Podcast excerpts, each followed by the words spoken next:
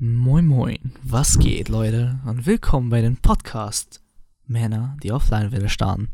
Wie immer mit dabei, euer Host Alex und der Filmexperte, Filmliebhaber und einfach bester Mann, den es gibt, Kai. Na Kai, wie geht's dir? Gut, gut.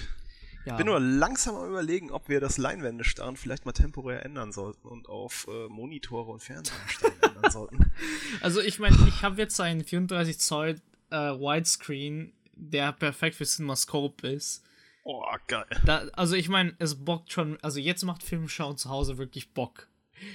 Und dann, weißt du, dann gucken wir uns diesmal Rebecca an von Hitchcock und ich denke mir, ja gut, ich kann einen anderen Monitor auch nehmen, sehe eh 4 zu 3. Ich wollte gerade sagen, ja, das ist da schon wieder ein bisschen verschwunden. Und damit ja. hast du ja dann, obwohl ja, steht ja natürlich im Folgentitel gut, auch, also damit sind wir Zuschauer sofort. Und Zuhörer sind ja nicht blöd, ja. die können lesen. Weil die gucken gute Filme. Die haben guten Filmgeschmack. Ja, ja gut, und wir müssen auch, man muss auch einfach sagen, ich glaube, wer uns in den Social Media Kanälen folgt, also auch auf den privaten Twitter-Accounts oder so, wird es, glaube ich, sehr, sehr deutlich gesehen haben. Oder bei dir war es, glaube ich, auf Instagram. Ja, ich habe da eine Story dass es, gepostet. Dass es relativ äh, auffällig ist, wenn man zwei Filme schaut, die denselben Namen haben. Ja. Warum man das sonst machen sollte, als wenn man darüber äh, sich ein wenig auslassen möchte. Ja, also ich meine, ich meine, dieser Podcast ist ja eine Ausrede für mich aus zwei Gründen. A, mit dir abzuhängen, B, Filme zu schauen. Weil man, nimmt, man nimmt sich einfach viel zu wenig Zeit. Also würde ich, würde ich mir nicht die Zeit nehmen, Filme zu schauen, würde ich einfach irgendwelche anderen Sachen machen, die auch sinnvoll sind und produktiv sind. Aber ich würde gerne Filme schauen. Und die erste Sache, die ich gelernt habe als Filmemacher, du solltest doppelt so viele Scha äh, Filme schauen, wie du Filme machst.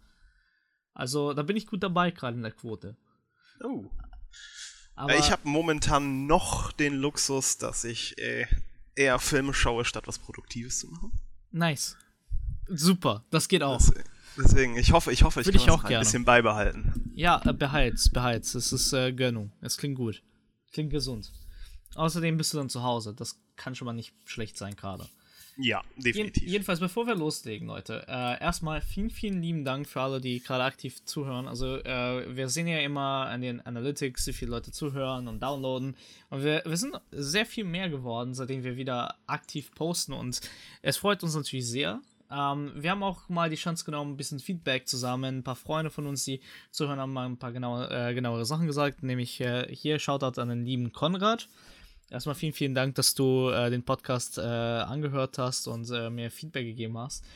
Denn er, er hat äh, sehr gesagt, er hat auf jeden Fall Bock auf den Nice Guys bekommen. Und äh, das war für mich sehr schön. Weil das ist nämlich der Grund, warum wir den Podcast machen. Wir wollen ja nicht nur für uns nerden, wir wollen aber auch euch alle dazu zu bringen, äh, selber mit neuen Gedanken, frischen Ideen in den Filme reinzugehen und vielleicht mal auf eine andere Sache zu achten. Vielleicht genießt ihr den Film mehr, vielleicht auch nicht. Vielleicht hab ich, haben wir euch auch schon versaut, in denen ihr jetzt nicht mal einfach mal abschalten könnt beim Film. Aber das ist Teil des Spiels. Das gehört wie, irgendwie wie zum die Film. Dealer ihre neuen Kunden anfixen wollen. Genau, genau, genau. Also wir, wir sind halt Filmdealer, Filmliebhaber. Das ist genau dasselbe. Weißt du, es ist wie ein guter Wein. Gute Filme altern gut und schmecken in zehn Jahren besser, weil man mhm. den zweimal gesehen hat, dreimal gesehen hat oder einfach zehn neue Kontexte entdecken kann, weil einfach die politische Ebene ein paar neue Ideen reinwerfen. Ja, und dann gibt's Filme von Ben Wheatley und die altern gar nicht gut. Uh, uh, uh, Autsch. Tja. Tja. Und wie alt ist der jetzt? Zwei Wochen? Ja. Tja. Hey, we weißt er hat du, schon hart gekorkt. Er hat schon also, richtig hart mein, gekorkt. Es muss schon was heißen, wenn du den Satz bringst, aber nicht Uwe Boll oder Til Schweiger nimmst. Weil das sind ja die durchgängigen Running Gags. Oh. Ähm, also Shoutouts an Uwe, Uwe Boll, weil seine Filme sind nicht gut, aber die altern genauso gut. Aber trotzdem guckst du diese wenn, er, wenn du einmal Rock Bottom hast, erreicht hast, dann bleibst du auch Rock Bottom. Ja, aber Uwe Boll war halt wenigstens true, ja. Also er hat gesagt, er macht Filme für sich. Das waren seine Filme und er hat das seit seine, keine Ahnung, 40 Filme durchgezogen. Also, mhm. ey, Respekt an den Typen. Äh, das ist ein Filmemacher mit Herz. Ob du die Filme magst oder nicht. Er hat sein Ding gemacht.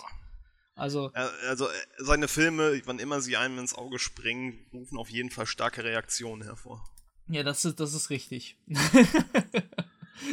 naja, jedenfalls, äh, da will ich noch ein paar andere Shoutouts geben, weil ich habe in der äh, Facebook-Gruppe Filmfans Germany auch gepostet, weil mhm. ich dachte mal, nicht nur will ich neue Leute zum Podcast bringen, aber gleichzeitig finde ich immer cool, äh, bei Ideen und bei Einflüsse von anderen Leuten mal zu hören und da haben sie sämtliche und erstmal Shoutouts an alle, die da irgendwelche Filmtipp-Ideen ähm, da reingeschrieben haben. Ich, wir werden auf jeden Fall auf den einen oder anderen zusammenkommen. Zum Beispiel, Hannes Jo sagt natürlich, der Klassiker Citizen Kane gilt als der beste Film, der je gedreht wurde. Vielleicht ein interessantes Thema. Ja, da werden wir doch irgendwann dazukommen. Ähm, ich glaube, man kommt nicht um Citizen Kane herum als Filmemacher und Filmliebhaber. Ähm, den habe ich auch schon einmal geguckt und ordentlich darüber gesprochen in der Uni. Auf jeden Fall sehr sehr empfehlenswert, ähm, darüber sich mal zu unterhalten. Und ich glaube, da sind wir uns beide sehr einig. Wir werden irgendwann den machen. Äh, genauso wie den Namensvetter dieses Podcasts. Oh, stimmt. Ähm, der ist eigentlich schon, schon, wir sind jetzt bei der 12., 13. 12. Folge. Ist eigentlich schon fast überfällig, nee, oder? Nee, nee, das ist Folge 11, sorry. Nicht 12. Das ist Folge 11. Wir, du, wir, wir dürfen die Premium-Folgen nicht dazuziehen, die wir aufgenommen haben. Stimmt. Äh, übrigens werden wir auch bald mehr geben, ähm, da wir jetzt wieder aktiver werden und der Herr Alex sich mehr Zeit nimmt. Äh, kann, werden auch diese Folgen, die wir auch schon aufgenommen da, da liegt auch eine Premium-Folge rum, die ich noch nicht geeditet habe. Da, das, die ist auch schon ein bisschen gealtert, aber naja. Auch gut, auch gut gealtert. Ähm, ist, wir, wir haben hier nur guten Wein, ja? Ja, eben. Ich, ich hatte gestern guten Wein, das stimmt. Also sehr gut. Ähm, aber ich will be besonders auf den Kommentar von Morgana eingehen. Zu deiner Frage. Das Remake von Rebecca war prachtvoll, was die Kostüme Locations angeht, aber so richtig wollte der Funke nicht überspringen. Irgendwie zu wenig Grusel und zu viel Glamour. Mir fehlte die Tiefe. Liebe Grüße. Ich glaube, ich lasse es einmal so stehen. Da kann man echt nicht viel mehr Weil zu sagen. Das trifft es sehr, sehr gut. Sehr, sehr genau drüber reden. Aber ich, ich würde schon mal sagen, Leute, die das gesehen haben, werden ähnlicher Meinung sein wie wir. Aber nichtsdestotrotz, äh, Leute von der Gruppe, falls ihr gerade zuhört, falls ihr äh, euch äh, unser Gelaber hier antut, vielen, vielen Dank übrigens. Äh, lasst, wie gesagt, gerne mir einen Kommentar da oder schreibt mir gerne eine PM bei Facebook oder wo auch immer. Wir werden auch mit dieser Folge auch eine eigene Facebook-Gruppe posten, wo wir uns austauschen können. Einfacher, glaube ich. Ähm, nämlich Menschen, die auf Leinwände starren. Ich glaube, das passt irgendwie besser. Ähm, und ihr könnt euch da dann natürlich mit uns vernetzen äh, und euren Senf zu Filme geben und so weiter und so fort. Ähm, würde mich freuen, natürlich äh, euer Feedback zu hören. Wir haben jetzt erstes Feedback, da gab es auch mehrere Kommentare aus Social Media, die halt natürlich unsere Folgen und Podcasts gefallen haben. Da waren ein paar Kommentare bei Instagram, fand ich ganz cool. Wir wollen ja von euch hören, wir wollen ja mit euch interagieren, wir wollen einfach Filme mit euch austauschen. Deswegen ist das für mich ganz wichtig und ich glaube einfach, jetzt, wo wir, glaube ich, auch so ein bisschen mit den Podcasts so einen eigenen roten Faden gefunden haben, ähm, ist es genau der richtige Zeitpunkt, einfach mal auf euch zuzukommen und nicht nur euch den Podcast näher zu bringen, aber auch gleichzeitig versuchen, das Gespräch mit anderen Filmliebhabern und Filmemachern vielleicht in Zukunft auch ähm, zu bringen. Weil ich glaube, das ist auch eine Sache, die wir uns natürlich auch vorgestellt haben, mal Gäste hier im Podcast zu haben. Ähm, das heißt, es kann jetzt früher oder später mal kommen, aber ich, find, ich, ich finde, ich bin zufrieden aktuell wie das Läuft im Podcast. Äh, ich fand die, die Folge, die wir heute veröffentlichen werden, äh, zu der Zeit in der Aufnahme weiß, ist eine der schwierigen, aber auch besseren Folgen gewesen. Definitiv. Ähm, und auch die einzige und erste mit technischen Problemen. Toll. das bitte ja, nicht nochmal. Muss, muss halt, irgendwann musste es ja mal passieren. Ähm, ja, das ist unvermeidbar. Ähm, aber ja, deswegen ähm, gibt uns gerne mehr. Gibt uns gerne noch mehr Filmtipps. Falls ich euch irgendwie zulaber oder ihr wollt, dass Kai mehr labert, sagt es auch gerne. Wir hören euch, wir lesen eure Kommentare und äh, wer weiß, äh, vielleicht haben wir eine Folge mit den ein oder anderen Podcaster demnächst. Ähm, oder auch äh, den nächsten Filmemacher. Da waren auch Podcaster dabei. Hier, ähm, hier der Marius. Ähm, der Marius Meyer von den, ähm, warte, wie heißen die nochmal? Ja, ich, jetzt äh, natürlich peinlich. Ja, äh, hier von nach, ja. der Filmdialog. Äh, der, die machen auch so Reviews äh, auf YouTube. Fand ich auch ganz cool. Studieren Medienwissenschaften. Wir haben uns ein bisschen über Farbe in Filmen äh, unterhalten. Äh, schaut aus an euch. Äh, hört euch gerne mal an. Die gehen sehr anders ran an die Filme. Und das finde ich auch ganz spannend. Ähm, das wär, die, die brechen, sagen wir mal, sehr, also sehr kritikmäßig die Filme herunter. Was wir hier nicht versuchen. Ähm, also, falls ihr eher sowas hören wollt, schaut euch gerne mal rein, da geht der Shoutout raus. Ähm, ja, deswegen ist ganz cool. Ähm, also, ich finde, ich finde, der, der Podcast nimmt so, startet jetzt gerade so eigenes Leben anzunehmen. Und das ist dann immer dann, wenn es anfängt, Spaß zu machen. Ähm, ja, ähm, nichtsdestotrotz, bevor wir jetzt in den Film einsteigen, habe ich ja natürlich noch eine, eine Frage an euch. Äh, wir haben jetzt in letzter Zeit auch immer Filmtipp der Woche gemacht. Äh, lasst uns gerne mal ein Feedback dazu mal da. Gefällt es euch? Gef wollt ihr noch mehr irgendwie Tipps oder sowas? Oder irgendwie mehr von gucken oder hören, was wir so äh, immer so schauen? Weil wir versuchen immer jeden Montag ja da schön was zu posten, was wir empfehlen. So immer mit Notiz von einem von uns. Damit ihr auch einfach mal neue Einflüsse bekommt, weil Filme machen, Filme schauen, heißt es ja immer, irgendwo anfangen, irgendwo anders enden und immer neue Sachen dazu zu holen. Ähm, morgen ist Kai dran. Äh, Kai, du musst mir übrigens noch sagen, wie ich die Grafik machen kann. Ähm, ah. ja, Erinnerung an dich. Yep. Live auf äh, Live auf äh, Aufnahme. jo, kein Problem, ähm, ja. Ähm, deswegen, das, das war es eigentlich an organisatorisch. Ich arbeite jetzt auch an der Seite. Es, es kommt voran. Es, es, es, fühlt sich, es fühlt sich, äh, als würde man äh, gut vorankommen. Irgendwie, keine Ahnung. Es ist komisch, Progress, aber irgendwie boy. nimmt das alles gerade Fahrt auf. Und naja, wir werden wahrscheinlich, äh, ich, wir werden wahrscheinlich irgendwie neue Special-Folgen auch mal aufnehmen und ähm, Patreon ist immer noch live, ihr könnt da immer noch supporten, wenn ihr wollt. Aber noch ist er noch nicht so aktiv, wie er sein müsste. Wird aber jetzt Stück für Stück kommen. Ähm, das ist das Schöne, wenn man viel zu Hause ist. Man nimmt sich mehr Zeit für diese Dinge. Und das ist gerade meine, meine Motivation für den Ganzen. Ich brauchte mal wieder Zeit in dieses schöne Projekt stecken. Ja, Fahrt aufnehmen ist ein gutes Stichwort. Ich glaube, das wird heute die, die ganze Folge auch gut beschreiben. Ich weiß nicht, was nicht unbedingt, nicht unbedingt von den Filmen die Fahrt aufnehmen, aber ich glaube, wir werden Fahrt, äh, Fahrt aufnehmen in Bezug auf die Filme. Ja, dann, bevor wir anfangen, Disclaimer natürlich, Spoiler, diesmal für zwei Filme, Hitchcocks Version von Rebecca und die Netflix-Adaption, die vor ein paar Wochen erschienen ist wie immer Spoiler. Ähm, ihr könnt die Hitchcock-Fassung sogar kostenlos auf YouTube, glaube ich, schauen. Nee, ich dachte auch, also, ähm, jein. Die legal äh, zu schauende Version ist auf Netzkino. Und früher kann ich das halt so, dass Netzkino die Sachen dann auf YouTube hochgeladen hat. Aber nicht der gesamte Katalog ist auf YouTube. Das heißt, okay. diesen Film muss man über deren Website schauen, was aber auch halt auch natürlich ein nettes, nettes Angebot ist. Nur äh, stellt euch auf Werbung ein. Ja, gut. Ähm, Aber ja, dafür, dass man einen kostenlosen Film. Film. sehen kann, genau. Oder man investiert die paar Euro dann um bei Prime oder Also so, ich habe jetzt 10 Euro für eine Box mit 6 Hitchcock-Filmen investiert, weil das war tatsächlich einer der wenigen, die ich nicht hatte zu Hause. Ja, vor allem, wenn du dann einen Zehner bezahlst und noch fünf weitere geile Filme von ihm bekommst. Also, ja, warte, ich kann, mal, ich kann ja mal vorlesen, was in der Box ist. Ähm, eine Dame verschwindet, berüchtigt, 39 Stufen, Sabotage der Geheimagent. Also das sind eher die früheren Werken von Ja, ja, Hitchcock. das ist Early Work. Also, und das ist ganz spannend. Vor allem, also wir, wir werden ja gleich darauf eingehen, aber ähm, vor allem, und das ist nämlich eine Sache, die ich jetzt sofort raushaue. Ähm, der Grund, warum jeder Filmemacher Hitchcock feiert, ist, weil er zu einer Zeit das gemacht hat, was heute Standard ist, bevor yep. es überhaupt das Standard gab. Und er ging ja noch zwei Schritte weiter. Mhm. Und das bevor diese, sagen wir mal, diese Filmsprache, sagen wir mal, so etabliert wurde.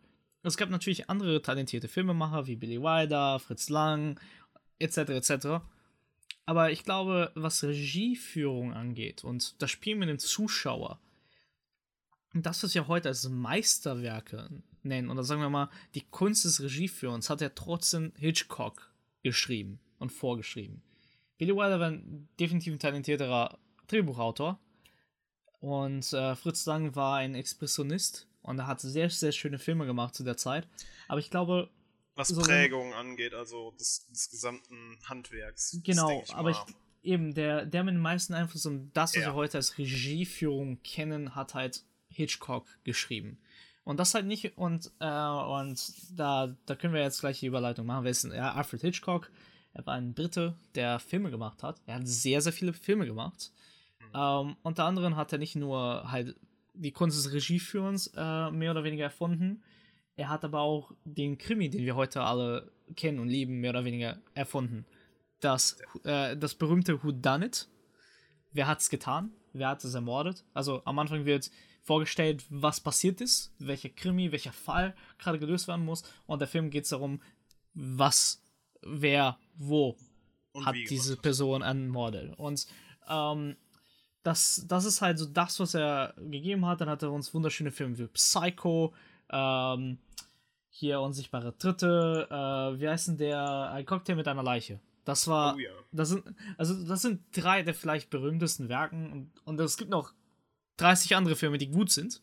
Welcher, welcher ist dein absoluter Lieblings-Hitchcock? Also aktuell, ich, ich, ich, ich tue mich immer schwer, aber ich komme immer wieder auf einen Cocktail mit einer Leiche zurück, weil einfach er vom Konzept auf ein Meisterwerk ist. Und ich, auch wenn er super viele andere gute Filme macht, ich habe mir immer noch nicht alle angeguckt. Ich da gibt es noch, noch 20 andere, die ich noch angucken muss. Aber ich, ich gehe jetzt einfach mal ein bisschen drauf ein. Ein Cocktail mit einer Leiche spielt sich in drei Räumen ab, in einer Wohnung. Und der Film soll sich so anfühlen wie ein Theaterspiel. Ähm, die Person, also die Leiche, die hier ermordet wurde, liegt einfach mitten in diesem einen Raum, während eine Dinnerparty abgeht. Boom. Das ist das Konzept. Mhm. Und es muss, und es fühlt sich so an wie halt ein durchgängiges Stück. Das war einer der ersten Filme, die halt, sagen wir mal, indirekt auf Schnitt verzichtet hat. Ähm, es gibt Schnitte, aber die sind unsichtbar. Und die sind und es sind nur sehr sehr wenige sichtbare Schnitte da. Und das war halt eben der, das Konzept für diesen Film. Und ich finde das ist halt wunderbar weil du hast sagen wir mal theoretisch ist ja da wo die Leiche liegt dein MacGuffin. Du weißt also die du, du, du weißt ja theoretisch nicht unbedingt was genau da drin ist. Du weißt jetzt nicht wirklich ob sie die irgendwann rausgenommen haben oder nicht ob sie die ganze Zeit da ist bis sie dich wieder daran erinnern. Dann denkst du dir halt, okay, alles klar, okay, die ist halt die ganze Zeit immer noch wirklich da.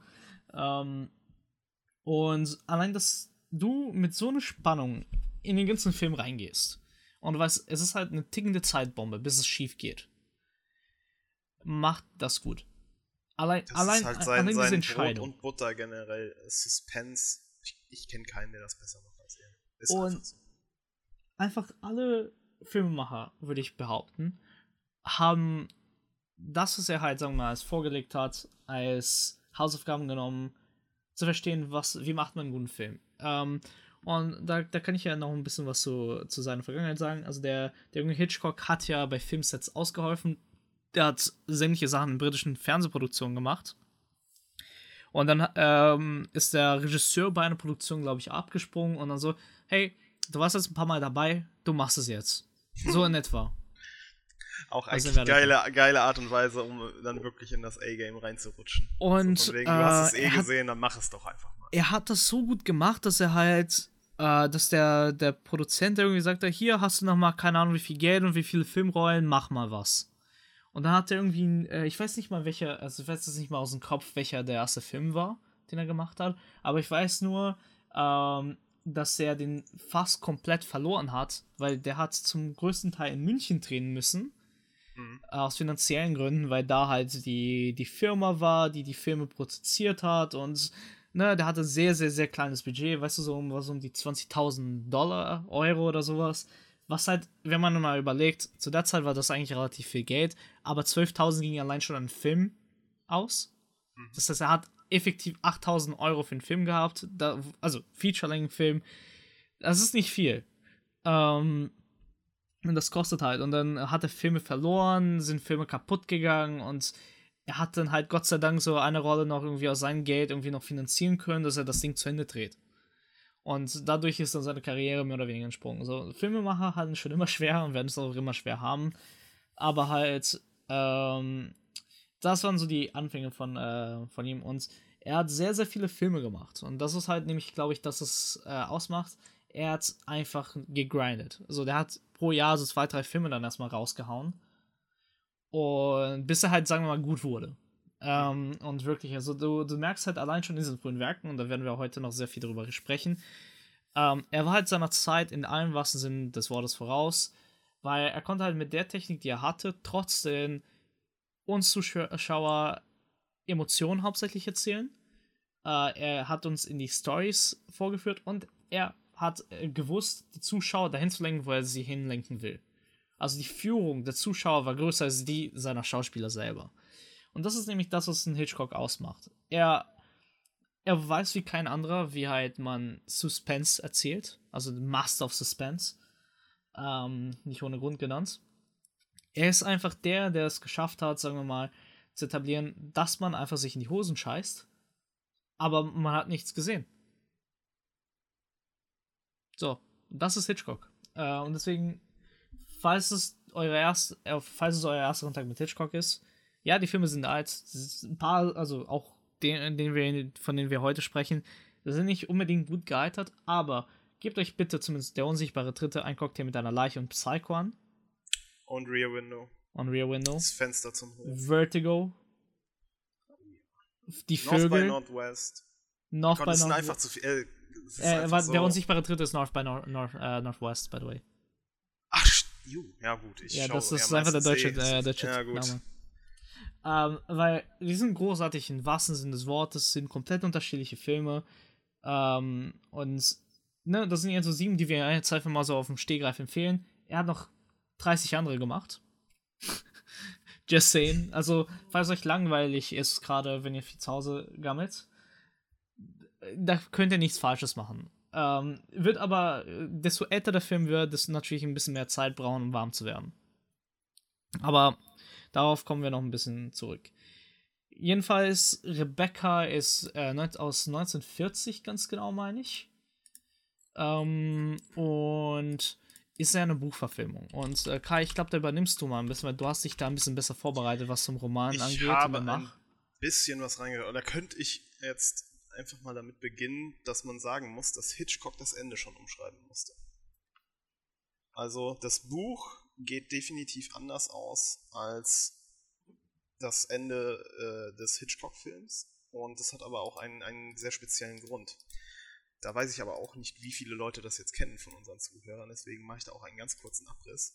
Ähm, zu der damaligen Zeit gab es den sogenannten Hays Code oder den Production Code. Der hatte dann ein paar moralische Regeln oder sowas, was in einem Film gezeigt werden darf und was nicht, was auch plottechnisch umgesetzt werden darf und was nicht, was halt moralisch oder gesellschaftlich vertretbar ist zu der damaligen Zeit. Und ich weiß nicht, ob ich jetzt schon so weit vorausgreifen soll mit dem Finale. Auf jeden Fall das Buchfinale und auch so wie es im, im, im Netflix-Remake äh, umgesetzt wurde, das wäre einfach damals nicht am Zensor vorbeigegangen. Ja.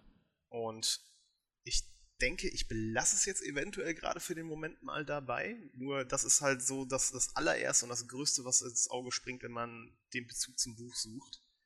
Ähm, da können wir dann nachher nochmal genauer drauf eingehen, was genau sich geändert hat und warum es verboten war. Weil es auch äh, sehr, sehr auffällig ist oder generell im, im Ton oder was gezeigt wird zwischen, der, äh, zwischen dem 2020-Film und dem 2040, äh, 1940-Film. Weil äh, man ganz genau merkt, dass die Netflix-Verfilmung äh, das nutzt, dass sie dann sich nicht an diesen Code halten mussten, natürlich 80 Jahre später. Aber generell sei zu sagen, ähm, der Netflix-Film hat das Ende vom Buch übernommen, lustigerweise, und dreht aber generell vom Ton eher, eher modern. Und Hitchcock hat den generellen Ton des Buches getroffen und hat aber das Ende umschreiben müssen, was, was ziemlich witzig ist, wenn man sich das jetzt so im Nachhinein betrachtet. Ja, Ja, ne? Ich meine, passiert. wir an. Ja, also ich meine, wenn, wenn du mal überlegst, allein der Cast für den Film ist ja für die Zeit großartig mit Jean Fontaine, Laurence Olivier, Judith Anderson, George Sanders, das waren ja A-List Actors zu der Mhm. Zeit. Und gerade halt Jean Fontaine, bevor sie halt wirklich abgegangen ist. Und weil das waren ja, sie hat ja so ziemlich bei vier, also bei fast allen Filmen von Hitchcock irgendwie eine Rolle bekommen danach. Sie hat super viele Filme mit Hitchcock gedreht, meine ich. Ja, ich fällt aber gerade keiner ein. Also ich meine, sie hat auf jeden Fall ein paar mehr mit, mit Ja, das gedreht. Aber es hat halt hier ähm, einen Film wie The Constant Nymph, Letter from an Unknown Woman und Suspicion halt mitgemacht. Also Suspicion ist auch ein Hitchcock-Film übrigens. Mhm. Ähm, und sie, sie, sie haben auf jeden Fall also dieses, dieses Duo auch te teilweise, ne? Äh, äh, der Olivier hat auch ein paar andere Filme noch mitgemacht. Äh, aber halt gerade sie hat auch mit Cary Grant viele Filme dann gemacht. Und Cary Grant war einer der Schauspieler, die für Hitchcock sehr wichtig waren. Und ähm, das ist dann halt immer ganz schön zu denken, weil wenn man so zurück in die Zeit da so geht. Also, das war halt noch in der frühe Hitchcock, bevor halt, sagen wir mal, der Hitchcock war, den wir heute alle kennen und lieben. Mhm. Ähm, nichtsdestotrotz war das schon ein sehr starker Hitchcock. Und ich glaube, ähm, ich glaube, wenn man halt den Vergleich zu Rebecca und dann zu Psycho Rear Window Vertigo oder Vögel sieht, da ist schon ein sehr großer Sprung. Weil ich meine, da, wenn er anfängt, so, sagen wir, der Hitchcock zu werden, ist ja eigentlich ja mit äh, Rope. Ja, das was, was, man muss ja auch sagen, das ist nochmal acht Jahre später, also fast eine Dekade später. Genau. Aber so generell, also ich habe von den frühen Werken drei oder vier Filme gesehen und wenn man sich dann Rebecca dann noch anschaut im Vergleich, der springt schon raus, definitiv. Ja, also man äh, merkt, der ist schon, der ist schon etwas, etwas größer als alles, was er zu dem Zeitpunkt gemacht hat. Ja, und das ist äh, halt super interessant, wenn man halt so über, überlegt, weil äh, bis zu dem Zeitpunkt hat er halt der so kleine Produktionen, natürlich auch budgetmäßig äh, bedingt gemacht, aber auch gleichzeitig, wer hat ihn finanziert? Das war teilweise das britische Fernsehen, so kleinere britische Produzenten. Und dann äh, war das halt so eines der ersten größeren Filme, die er gemacht hat. Und nichtsdestotrotz ist ein großartiger Film dabei entstanden. Und ich glaube, da, da können wir jetzt mal ähm, Willst du noch irgendwie Wörter irgendwie so kurz Buch zusammenfassen oder ist da irgendwie was Wichtiges, was man da noch wissen ich müsste? Glaube, ich glaube, wir gehen ja gleich eh so plottechnisch darauf ein. Es macht, denke ich mal, mehr Sinn, wenn ich dann einfach kurz, äh, wo Abweichungen sind, kurz erwähne, dass es im Buch so und so war. Wie gesagt, ich habe halt auch nur mich, mich oberflächlich damit befassen können, beziehungsweise auch nur direkt auf den Kontext der beiden Filme gemünzt. Deswegen, ich denke mal, das ist besser, wenn wir das so inline Okay. also dann dann äh, etabliere ich mal eine Sache hier, die wir schon vor, für uns abgemacht haben, nämlich ähm, wir werden genau auf die Hitchcock-Variante gehen und dann eher die Unterschiede und sagen wir mal diskutieren, wie die Netflix-Verfilmung sei es, der äh, Nachfolger, das äh, Remake und was er für Entscheidungen anders getroffen hat wie diese klassische Verfilmung, weil es gab dazwischen noch eine Verfilmung, aber darüber werden wir heute nicht reden. Wir gehen Vor einfach allem, nur. Das war auch, glaube ich, keine Kinoverfilmung. Ich glaube, das war eine Fernsehproduktion. Äh, auch, ehrlich gesagt, habe ich mich soweit nicht informiert. Ich habe nur gesehen, es gab einen, was in äh, 70er oder 90er? 90er. Mit ähm, Charles Dance unter anderem. Also oh, auch schon vom Casting her eigentlich gar nicht mal so schlecht. So, warum, wenn ich das google, wird mir das nicht angezeigt? Toll. Da, ich glaube, das ist das. Nee. Doch, es gibt auch noch eine BBC-Adaption, hast du auch recht. Aber das, was ich mir jetzt äh, in Ausschnitten auch angesehen hatte, war 97, ähm, 97 mit äh, Charles Dance und Diana Rick als ja. Mrs. Danvers. Meinst ja schon ordentliche Cast. Ja. Aber das war, das war hier eine Fernsehproduktion, ne? Äh, Carlton Television. Ja, doch, ja. ja. Ist eine, eine, britische Fernsehproduktion. Okay, dann, äh, dann ist das sowieso irrelevant äh, für, für unseren heutigen Vergleich. Mhm. Ähm, gut.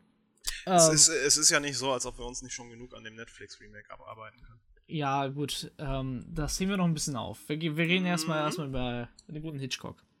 Äh, magst du mal den äh, Anfang dann mit, äh, mitzählen? Ich habe schon ja, so viel gelabert. Gut, da kann ich wiederum auch sofort äh, darauf einsteigen, wie das mit dem Buch ist, weil auch äh, im Buch der das ja, die erste Seite sozusagen schon einen gewissen Ruf hat. Also die wird wohl öfters mal in besten Listen von wegen die Best First Line von, von einem Roman oder was gelistet, weil okay. die so ikonisch ist. Und äh, in allen Verfilmungen, also zumindest die wir uns heute, mit denen wir uns heute in dieser Episode befassen, also der Netflix-Adaption und dem Hitchcock-Film, äh, geht auch genau darauf ein. Also sie hatten beide den Respekt zu sagen, okay, das ist so iconic, äh, wir starten den Film auch entsprechend. Sie haben es zwar von dem visuellen her jeder ein bisschen anders umgesetzt. Aber ähm, das Buch beginnt halt mit dem Satz von, also ich kann es jetzt nur so umschreiben, ich habe ihn gerade nicht vor mir liegen, aber ich so nach dem Motto, ich träumte von, von Mandalay. Ja, äh, ich habe gerade gegoogelt, damit wir das zitieren können. Mhm. Last night I dreamt, I dreamed I went to Mandalay again. Richtig. Oder Mandalay, nicht Mandalay. Warum? Ah! Ja, und du hast es mit dem V heute? Irgendwie, keine Ahnung. Das, das war vorhin, also, äh, als wir meine Notizen durchgegangen sind, da stand überall, wo Winters stehen müsste, Vanderlei, weil ich Vanderlei die ganze Zeit verstanden habe. Mhm. Aber die ja, meinen Vanderlei, natürlich. Ah. Hitchcock greift das dann halt auf und ja, es ist schon eine Art Traumsequenz, wo man dann halt äh, aus der Perspektive des Fahrers das Auto die, die Einfahrt zum Anwesen hochfahren lässt geht auch etwas länger, bis dann letztendlich das mündet in den Shot, wo man das erste Mal das Anwesen sieht. Und zwar aber in Form einer Ruine. Also er greift schon vorab, dass das Anwesen dann äh, irgendwann natürlich zerstört wird. Aber er sagt noch nicht wirklich warum. Und äh, ja, selbiges dann auch in einer gewissen Weise im Netflix-Shot, wobei der da noch was mehr mit reinbringt. Ich weiß nicht, ich glaube, sonst fange ich jetzt schon wieder an zu wenden und lassen wir das erstmal außen vor. Nee, lass mal, lass mal bei Hitchcock bleiben, weil ja. ich finde eigentlich gerade dieser Anfangsshot, also ich habe jetzt gerade äh, den Film sogar am zweiten Monitor hier laufen. Ich finde das eigentlich gerade ganz schön, weil der Anfang äh, bei dem Film finde ich sehr stark. Also ja, nicht nur das Zitat, du siehst dann diese Ruine und wo ist dein Einstieg in die Charaktere? Richtig. Wie ein gehärter Mr. Winter sich versucht gerade äh, über die Klippe zu stürzen und gerade so von einer sehr lieben, netten Dame aufgehalten wird, mhm. die später er heiratet. Wobei ist, man jetzt anmerken muss, wir sind natürlich dann nicht in Mandalay in, in England. Das ist jetzt schon äh, Monaco. Monte ja, Monte Carlo. Carlo. Schöne Monte Carlo. Ja, also ich meine, das ist ja, also ich finde, ich finde, das ist, also stärker kannst du einen Charakter nicht beschreiben am Anfang. Mhm. Und ich meine, du weißt halt sofort, worum es geht. Also du, du, also ich sag's mal so, bevor du überhaupt weißt, wer er ist, was es an äh, Denken war, äh, oder beziehungsweise wie die zusammen überhaupt in Korrelation stehen, du hast allein das Gefühl, in den du reingehst, okay, der Chip hat was zu verlieren. Was hat er verloren, weißt du nicht. Die Implikation weißt, ist sehr, sehr stark direkt zu, zu Beginn. Und ähm, das ist ja, äh, da, da können, können wir gleich so ähm, das etablieren. Das ist Hitchcock, wie er mit uns spielt. Also der will ja, dass wir ein Gefühl erzeugt bekommen, beziehungsweise ein Gefühl kriegen beim Zuschauen, die halt sofort das etablieren. Also ohne dass er Zusammenhang, Zusammenhänge erklärt hat oder erwähnt hat, hat er gleich damit klar gemacht, dass ähm, dieser Typ was zu verlieren hat. Mit zwei verschiedenen Bildern, die jetzt in diesem Moment noch nicht äh, wirklich zusammenhängen. Wir werden natürlich nachher erfahren im Laufe des Films, dass sie zusammenhängen und wie sie zusammenhängen, aber die Saat ist gesetzt. Die, der, genau. Der, der, er ist da auch, das ist, das ist halt das Große an ihm. Er ist ja sehr, sehr, sehr subtil. Also es heißt ja immer äh, Show, don't tell, aber er bringt es dann noch eine Stufe weiter und zeigt auch Sachen nicht mehr, sondern deutet nur indirekt an und lässt dann einfach den Zuschauer selbst sich die Gedanken stricken und das in die richtige Richtung gehen. Und er, er macht das wie kein zweiter. Ja, eben. Und, das, und er verliert auch keine Zeit, weil wenn, wenn wir auch weiter, wir, wir sind jetzt in den ersten fünf Minuten des Films. Die nächste Szene da, danach ist direkt, wie sie in der Eingangshalle äh, sich treffen. Äh, mhm. Mit der, hier, mit der Frau ähm, äh, Hopper. Hopper. Und da weißt du halt sofort, okay, der ist ein wichtiger Mann, sie ist eine wichtige Frau. Und äh, das kleine junge Mädchen da weiß noch nicht so ganz genau, was sie will mit ihrem Leben. Also die, man weiß sofort, wer ist alt, wer ist jung, in welchem Zustand sie gerade, sagen wir mal, als Person und Charakter sich gerade stehen. Und ähm, das ist eigentlich eine sehr, also ich meine, in fünf Minuten weiß eigentlich genug über die Charaktere, um, sagen wir jetzt mal, den Film halt nachzugehen. Und das ist ganz, ganz, ganz schlecht gelöst mit drei einfachen, also drei einfachen Szenen, die halt absolut nicht miteinander irgendwie eine direkte Verknüpfung haben, aber sofort weiß, okay, das ist der Protagonist, das ist der mögliche Love Interest, weil du einfach von der Regieführung, von der Kameraperspektive, die ausgewählt werden, sofort weißt, okay, sie hat sich in ihn verguckt. Und er ist einsam. Mhm. Ende. Mehr brauchst du halt nicht. Er, er, he just keeps it simple. Weißt du, er, er, er, es ist so simpel und so schlecht gedacht, aber halt, indem er die ganze Zeit immer wieder zu ihr hinschneidet, wie sie ihn hinterher schaut, mhm. weiß er sofort, okay, da ist was. Da ist irgendeine Spannung zwischen den beiden. Ähm, und dann erzählt halt die, die ähm, ah, ich vergesse, ich, also ich entschuldige mich, ich bin in dieser Folge richtig schlecht mit Namen. Die, äh, wie heißt die Frau? Frau Crawley. Die, ähm, die etabliert so, ja, du willst eigentlich nichts mit dem zu tun haben.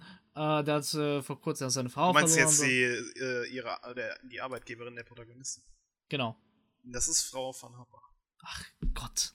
Nicht, Crowley war die. Crowley war äh, der. Nee, Crowley war der Typ, Frank Crowley. Ach Gott. Ey, okay. Kai, du machst es mit dem Namen heute. Ja, ja. Ich, ich bin raus. Ich, ich habe da halbwegs ein Auge drauf, weil ich selbst auch durcheinander gekommen war. Äh, also Frau, Frau von Hopper, die ja. etabliert das ja sofort und du weißt halt sofort, Und du hast halt gleich so das Gefühl, okay, äh, alles spricht dagegen, dass sie sich kennenlernen. Richtig? Also, er will eigentlich, hat eigentlich keinen Bock mehr aufs Leben. Äh, sie ist einfach nur da und die war halt zufällig im richtigen Ort zur richtigen Zeit. Ähm, sie finden ihn ganz interessant. Er ist einsam, ähm, aber halt, sagen wir mal, ihre Fürsorgerin sagt nein, nein, nein. Du sollst es nicht machen, Kind, ist nicht gut für dich. Ja, wobei das bei der natürlich auch ein bisschen daher rührt, dass sie sich selbst dem ein bisschen anbiedern will. Die wollen ja auch den Matredi dann bestechen, dass sie beim Frühstück äh, neben ihm sitzt und sowas. Die, die Hopper selbst hat ja ein Interesse, sich dem ein wenig anzubiedern. Ja. Er ist ja ein, ein scheinbar sehr, sehr äh, umwobener Junggeselle jetzt. Oder Witwer. Ja, ich meine, der hat Geld, ne? Ja, das auf jeden Fall. Und so, ne, ich meine, wenn das, das, das äh, Anwesen halt einen eigenen Namen hat, der europaweit bekannt ist, dann ze zeigt das ja was schon über die Tragweite des, des Namens Splinter. ja, nein, nicht nur europaweit. Weltweit. weltweit ich komme ja, ja aus New York. Ne, stimmt, man, stimmt. Darf man ja auch nicht Hopper vergessen. Und Dingens sind Amerikaner. So, und ähm, klar, also klar, natürlich. Ähm, das ist, äh, das finde ich halt ganz interessant, weil du. Und danach folgt sofort halt mit einem Frühstück zusammen. Und du weißt halt, die rebelliert da irgendwie schon so ein bisschen, weil klar, also die. Äh, sie will nicht, dass sie irgendwie mit ihm was zu tun hat, aber sie, ja, irgendwie schon. Äh, warum nicht? So, die, die ist halt in dieser Jungphase, wo man halt als nicht nur gerne rebelliert, aber auch gleichzeitig, ähm, ich habe ja nichts zu verlieren. Ich bin jetzt hier eh im Urlaub, vielleicht sehe ich ihn auch nie wieder. Und das hat irgendwie so, so diese, diese Sommerferien oder sagen wir mal, diese Sommerromanze-Vibe irgendwie. Und das finde ich halt ganz charmant, ehrlich gesagt. Ich finde, das passt auch ganz gut zu den Charakteren. Die sind beide halt in Monte Carlo über den Sommer und wollen halt, sagen wir einfach mal, ein bisschen den Alltag so vergessen. Und das kriegst halt auch sofort das Gefühl. Und das finde ich, finde ich halt eigentlich ganz schön, weil wir, wir reden ja von zwei Stunden langen Film und wir sind jetzt, wir, wir, wir sind jetzt gerade noch bei den zehn ersten Minuten ungefähr. Mhm. Und du weißt halt eigentlich genau, wo sich der Film sich entwickeln wird. Und du weißt auch genau, was die Charaktere, sagen wir mal, erwarten, was sie wollen und wohin sie gehen. Und ähm, bevor sie, sagen wir mal, überhaupt erstmal ein Date zusammengehen, haben sie sich, sagen wir mal, dreimal getroffen. Mhm. Die haben sich kennengelernt so ein bisschen. Sie haben so langsam angetastet, so, ne? Respektvoll miteinander umgegangen, gab es so ein bisschen Geschichten. Dann gibt es ja dieses äh, ganz nette Date, wo sie da irgendwie zusammen äh, ausfahren, weil sie zeichnen will. Und ich meine, du, du kriegst halt sofort äh, zurück, was halt so die Motive sind. Aber sagen wir mal Stück für Stück, so häppchenweise. Mhm. Und du kriegst halt immer nur das mit, was du mitkriegen sollst, wenn du es mitkriegen sollst. Und das Date endet ja nicht ohne Grund, wo sie übers Wasser reden und dann wieder zurückfahren. Weil er halt Angst hat vor Ertrinken. Aus sehr, sehr offensichtlichen Gründen, wie wir nachher dann erfahren. So, und, ähm, aber, aber das ist halt nicht visuell. Das, ist, das wird halt sehr, sehr visuell, sehr klein gehalten. Das bleibt halt bei denen die ganze Zeit. Und das finde ich halt schön. Vor allem, wenn wir nachher über die Netflix-Adaption reden. Hm. Ähm, aber halt, äh, du, du weißt, das ist die Geschichte zwischen zwei Liebhabern. Mhm. Und es bleibt halt die ganze Zeit dabei. Du bist sehr nah. Und das ist, das, da kommt natürlich das 4 zu 3 Format halt zugute. Du bist halt immer sehr eng mit dabei. Mhm. Immer sehr eng. Du bist halt immer sehr nah an denen dran. Und du, du, du machst halt viele Close-Ups und diese zwei Einstellungen halt mit den Beinen ist auch trotzdem sehr, sehr eng. Und das ist halt sehr schön und sehr passend. Und das wird halt super alles durch kleine Gestiken in der Regie und der Spielweise ähm, halt erst überhaupt übermittelt, wie sie halt emotional zueinander stehen. Und dadurch hast du eigentlich alles in den ersten 10, 15 Minuten, was du für, ähm, für den Film brauchst, um den zu verstehen und sagen wir mal zu genießen zu können. Weil danach spielt er halt viel damit.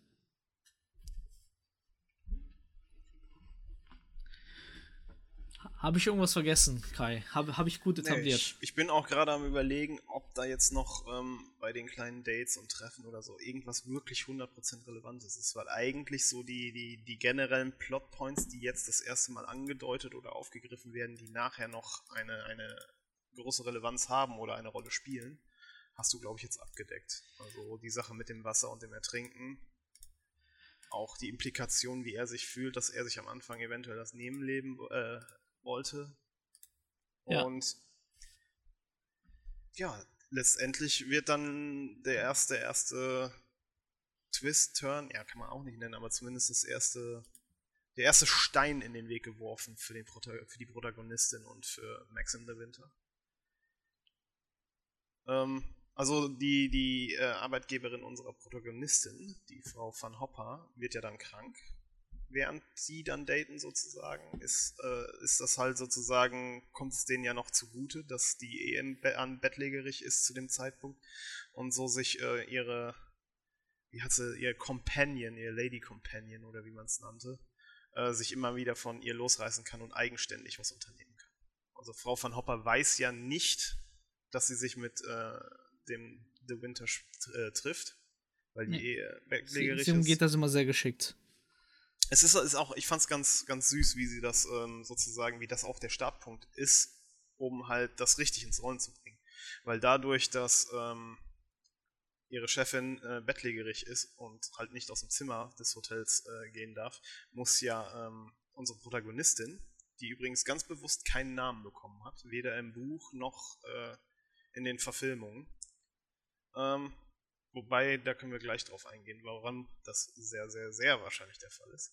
Ähm, ja, sie muss auf jeden Fall alleine zum Frühstück gehen.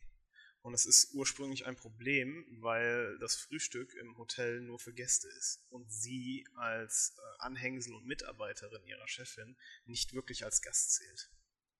Ja. Und da löst sich das dann halt das erste Problem damit auf, dass das äh, Maxim de Winter mitbekommt und äh, ihr die Scham erspart, dass sie vom Maître d' des, des Restaurants wieder verwiesen wird, indem er sagt, dass die Dame mit ihm speisen wird und dass sie bei ihm am Tisch was dazu decken soll. Ich glaube, ich glaub, bevor du da weitergehst, sollen wir ein paar kurze Sachen einwerfen, weil wir reden von einem Film aus 1940. Oh ja. Ähm, da gab es, sagen wir mal, noch andere Sitten und Normen. Yep. Die Welt war noch ganz anders als heute. Und Stellt euch auf sehr altmodischen Sexismus ein. Ja, also das ist nämlich, also das ist, ich, ich weiß noch, ich habe dir sofort geschrieben, so, Alter, ich bin jetzt 20 Minuten dabei und der Film ist nicht gut gealtert. Also nicht gut gealtert. Also nicht ja, nur. Ich, ich, ich würde es ich dann in der Hinsicht nicht mal nicht gut gealtert äh, nennen, sondern er ist einfach dann äh, ist halt ein Zeuge seiner Zeit. Es ist halt so. Ich, ich, ich, es ist halt ungewohnt ja. für uns zu sehen und, und man kann daran halt festmachen, dass wir uns auf jeden Fall gesellschaftlich sehr viel weiterentwickelt haben. Aber ja, aber, aber halt, ne, ich meine, wenn du Filme, also die 20 Jahre später von Hitchcock gemacht wurden, ne, mhm. die waren halt nicht so klank im Dialog. Die waren nicht so altmodisch im Dialog, weißt du? Ja. Also da, das, also ich meine, das ist ja das, worauf ich hinaus wollte. Also der, der ist so eine Art Sexismus im Sinne, dass die Frau wirklich keine Rechte hat und der Mann immer drüber steht und der, der betütelt sie und der behandelt sie wie eine Tochter eher. Aber gut, klar, das hat dann natürlich ein Zusammenspiel mit dem Alter von den beiden. Der Altersunterschied ist ja da und das soll ja auch ja. klar werden. Aber halt, ähm, so. Wie alt so war sie nochmal? 19 oder 20? Genau, irgendwas Anfang 20. Und da war ja was für, fast 40. Mhm. Irgendwie sowas. Ähm, aber klar, also da, da waren halt so, so, so Sprüche oder sagen wir mal, wie Sachen gesprochen wurden. Das ist, das hat sich halt absolut nicht gehalten.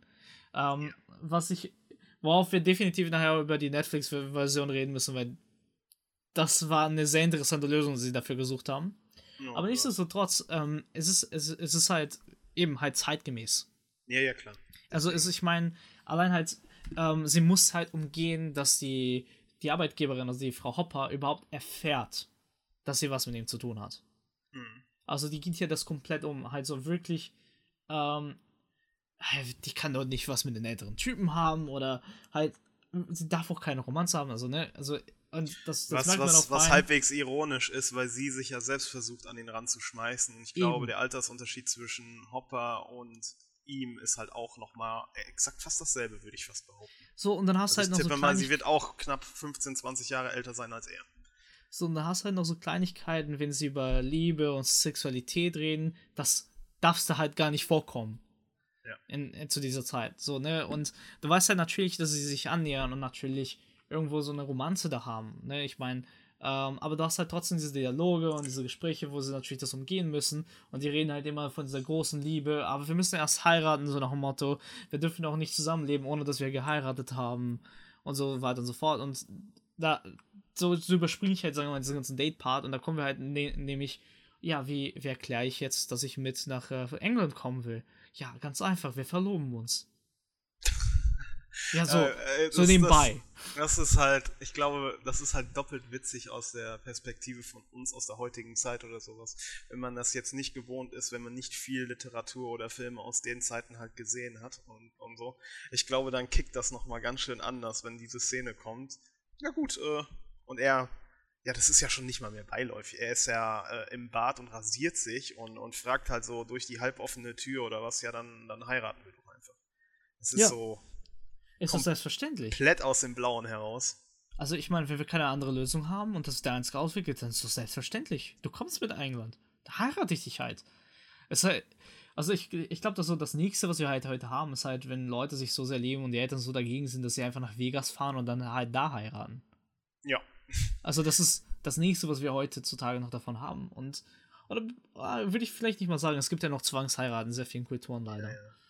Äh, Wobei wir müssen, wir müssen jetzt ne. auch bei der Szene noch dazu sagen, dass der Druck auch nochmal ein anderer war. Also es ging jetzt nicht nur darum, ähm, dass sie einfach äh, keinen Bock mehr auf ihre Chefin hat und einfach mit nach England will, sondern ähm, die Chefin hatte sich kurz vorher auskuriert und ähm, die Protagonistin kommt ins Hotelzimmer nach einem weiteren Date oder Tag, den sie mit ihm verbracht hatte und äh, wird von ihr angewiesen, ja, äh, ich gehe jetzt essen und du kannst ja schon mal anfangen zu packen.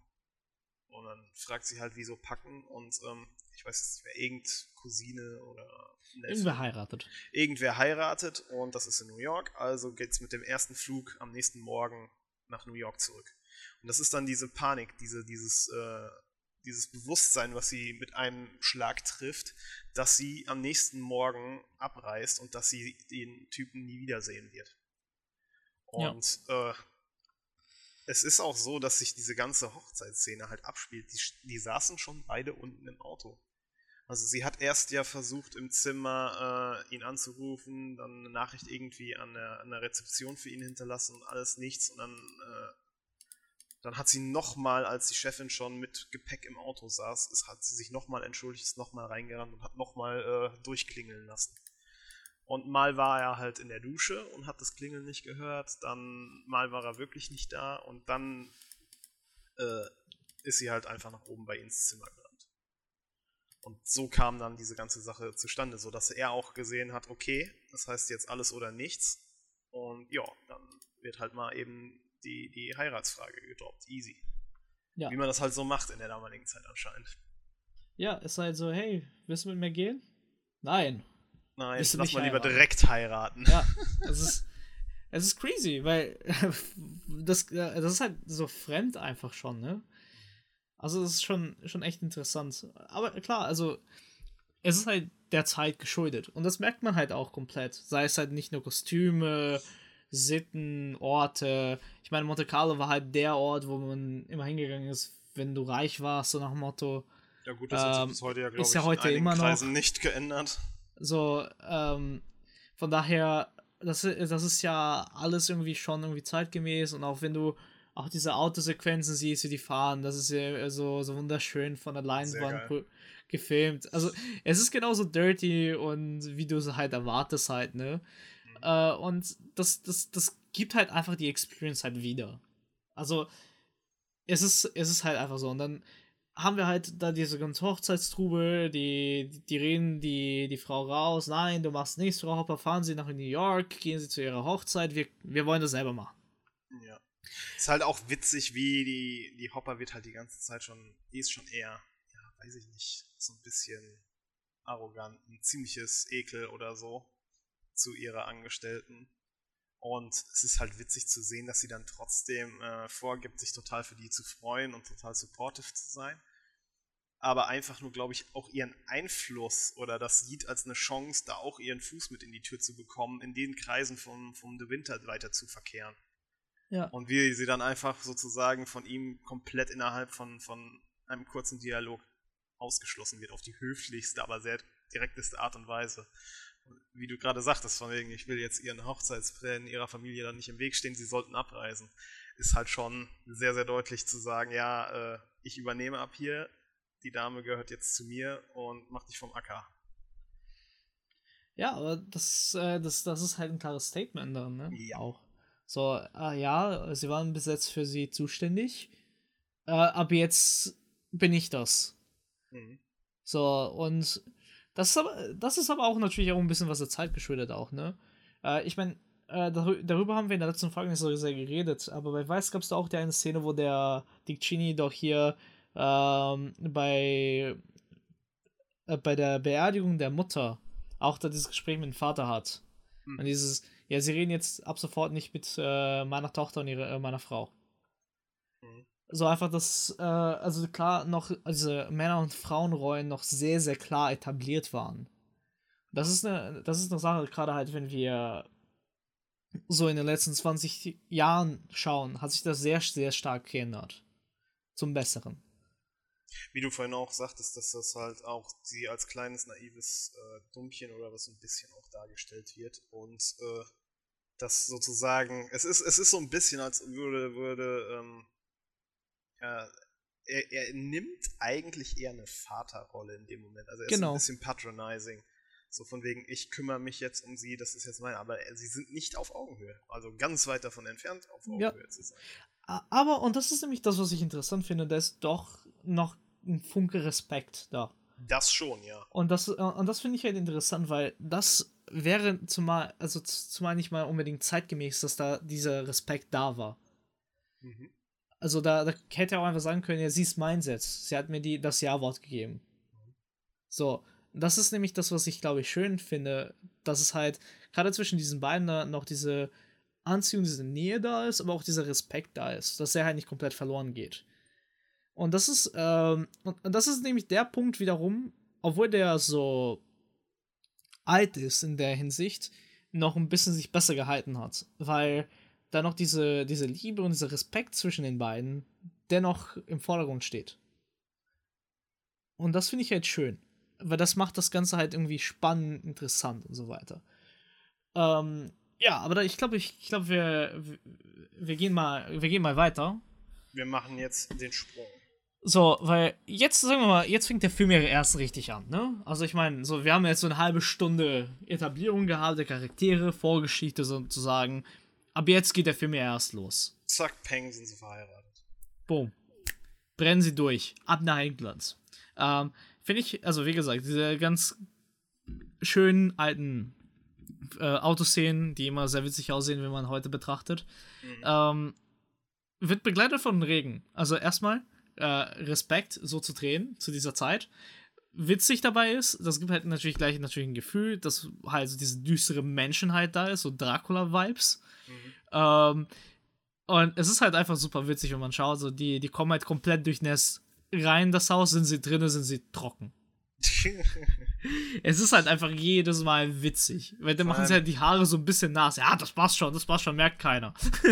ich meine, es ist im Schwarz-Weiß-Film sowieso auch immer relativ schwer auszumachen. Aber ich habe das Gefühl, auch später, wenn es ist, es ist ja öfter mal Regen im Hintergrund. Man sieht am Fenster, es ist regnet und so. Ja. Aber vom Licht her wird eigentlich impliziert, dass es ein super sonniger Tag ist. Also man merkt so irgendwie, dass das so ein bisschen Nee, das gar nicht. eine Nee, Diskrepanz nee. ist. Ich hatte schon das Gefühl. Nee, nee, nee. Also nee, von der Ausleuchtung her war es echt ein bisschen komisch dafür, dass es richtig scheiß Wetter sein soll, aber die brauchten wahrscheinlich einfach die Helligkeit zum Drehen. Ja, aber, aber das ist ja, das ist ja die Sache. Äh, Nur, ähm, wenn du halt drinnen bist, auch wenn es regnet, kann es halt hell sein, ne? Das darf man auch nicht vergessen. Nee, aber, aber auch was man am Fenster sieht, an, an Licht und so.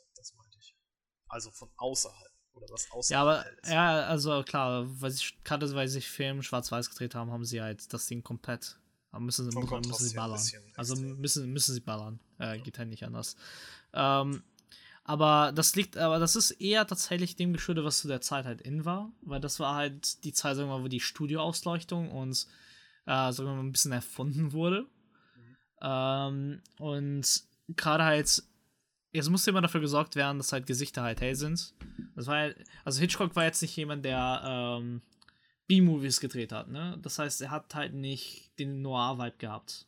Mhm. Der Film Noir zu der Zeit, den wir heute alle kennen und lieben, war ja eine Budgetsache, weswegen sie das gemacht haben. Hitchcock war ganz klar nicht. Der war halt einer der High-Class-Produktionen. Deswegen hat er so immer so einen überclean Look und nicht unbedingt hundertprozentig genau location-mäßig ähm, angepasst. Ähm, aber nichtsdestotrotz, darum reden wir nicht. Ähm, das ist so ein kleiner Funfact am Rande. Wichtiger ist, ist, wie sie halt reinfahren. Weil im Moment, wo sie halt da hinkommen, hast du halt sofort einen Shift an Ton hast sofort einen Shift an Perspektiven und vor allem die Haushälterin, du hast sofort Schiss vor ihr. Also du weißt, irgendwie ist sie böse. Einfach Der Antagonist. Wir ja. haben vom Licht gesprochen, jetzt bringen wir die Dunkelheit.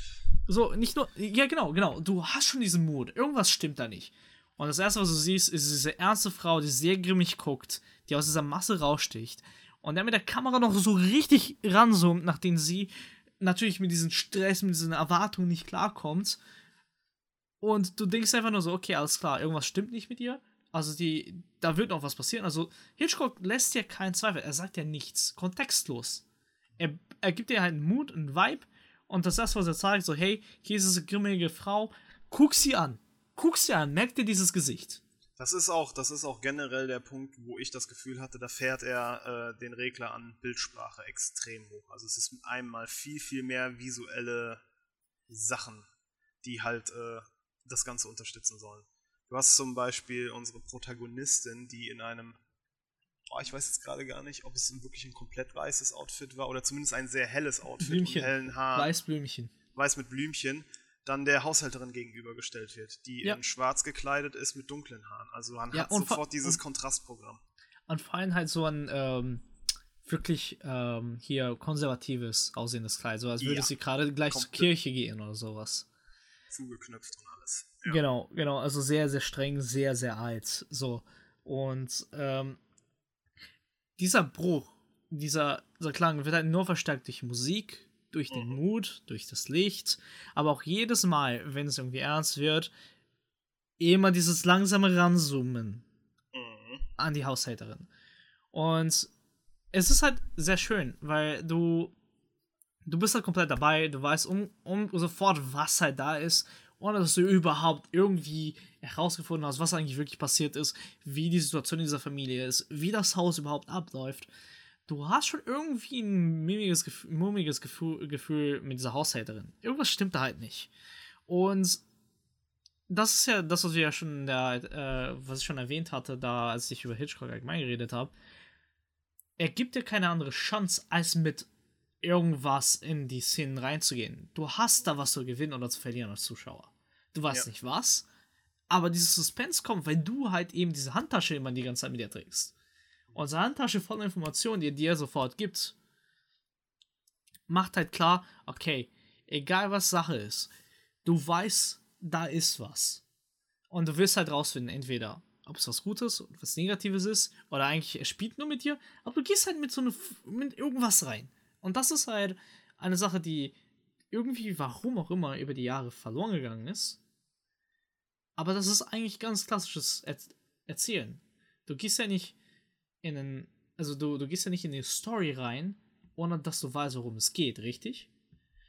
Nur halt, jetzt ist er da drin geworden, nicht, dass du halt unbedingt ähm, den Kontext weißt. Nein, dir wird entweder die Information gleich hingeblättert oder es wird einfach erzählt. Also es wird nicht gezeigt, es wird erzählt.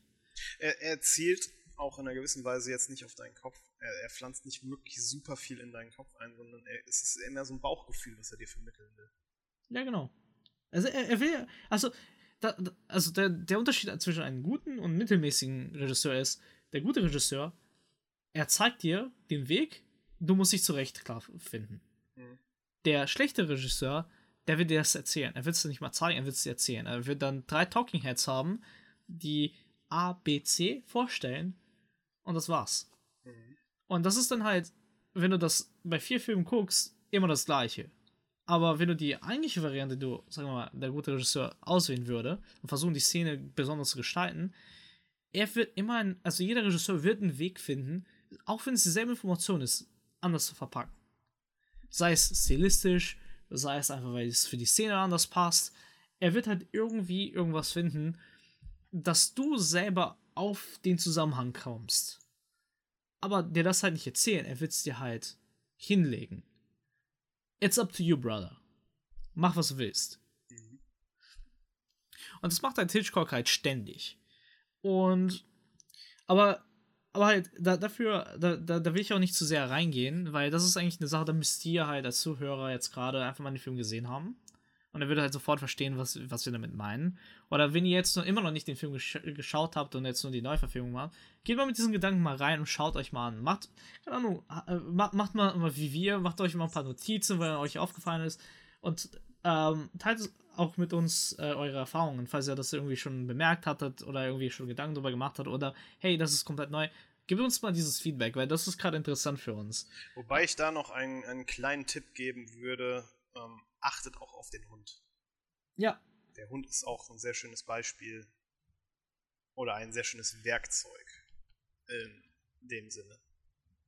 Ja, der, der, der erkundet und repräsentiert halt was. Ne? Das ist, ähm, das, das, sind so die Kleinigkeiten, die man halt nicht vergessen darf. Ähm, aber ich meine, so letzten Endes will ich halt eigentlich jetzt noch über, ähm, bevor, bevor halt äh, wie, wie Szenen angegangen sind und sagen wir, bis wir zum wirklich wichtigen Teil kommen. Weil ich glaube, alles andere, die halt jetzt so in diesem Fun-Games-Part des Filmes passieren wird, werden wir ja auch äh, groß, wenn wir über die Netflix-Verfilmung nochmal eingehen, äh, reden. Weil gerade halt in diesem Part, da kommen die zwei Filme so komplett auseinander, wie es halt nur geht.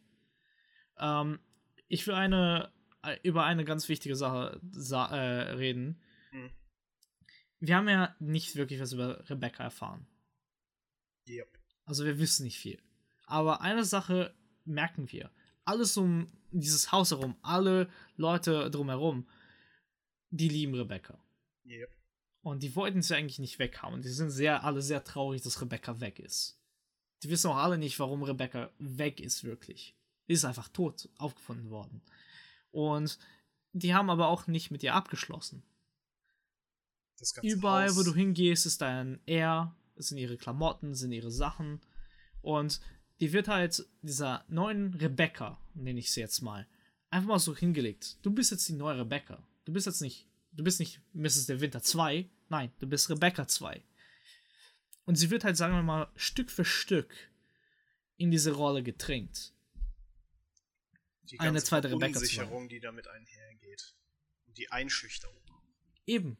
Eben. Und vor allem, wir wissen ja eine Sache über sie. Sie ist jung, sie ist naiv, sie kennt die Welt noch nicht. Und sie weiß auch vor allem noch nicht, was es heißt, eine Beziehung zu haben.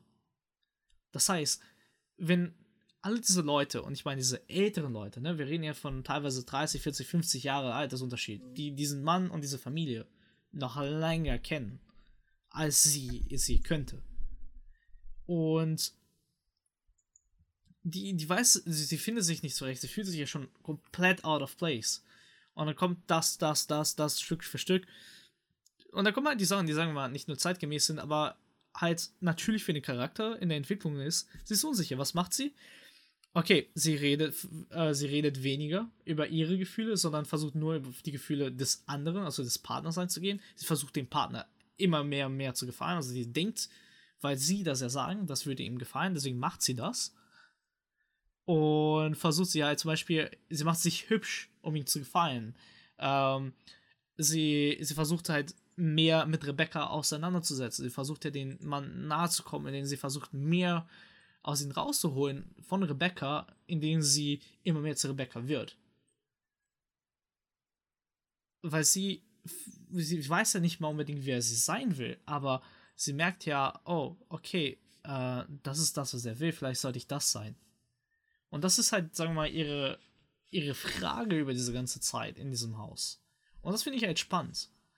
Weil nicht nur ist sie halt komplett out of place, es geht aber weiterhin immer nur um die Beziehung dieser beiden Charaktere. Wie der eine nicht aus seinem Loch rauskommt und wie sie, anstatt halt das Gespräch zu suchen, mit ihm in diesen Loch reingeht, anstatt ihn da rauszuholen.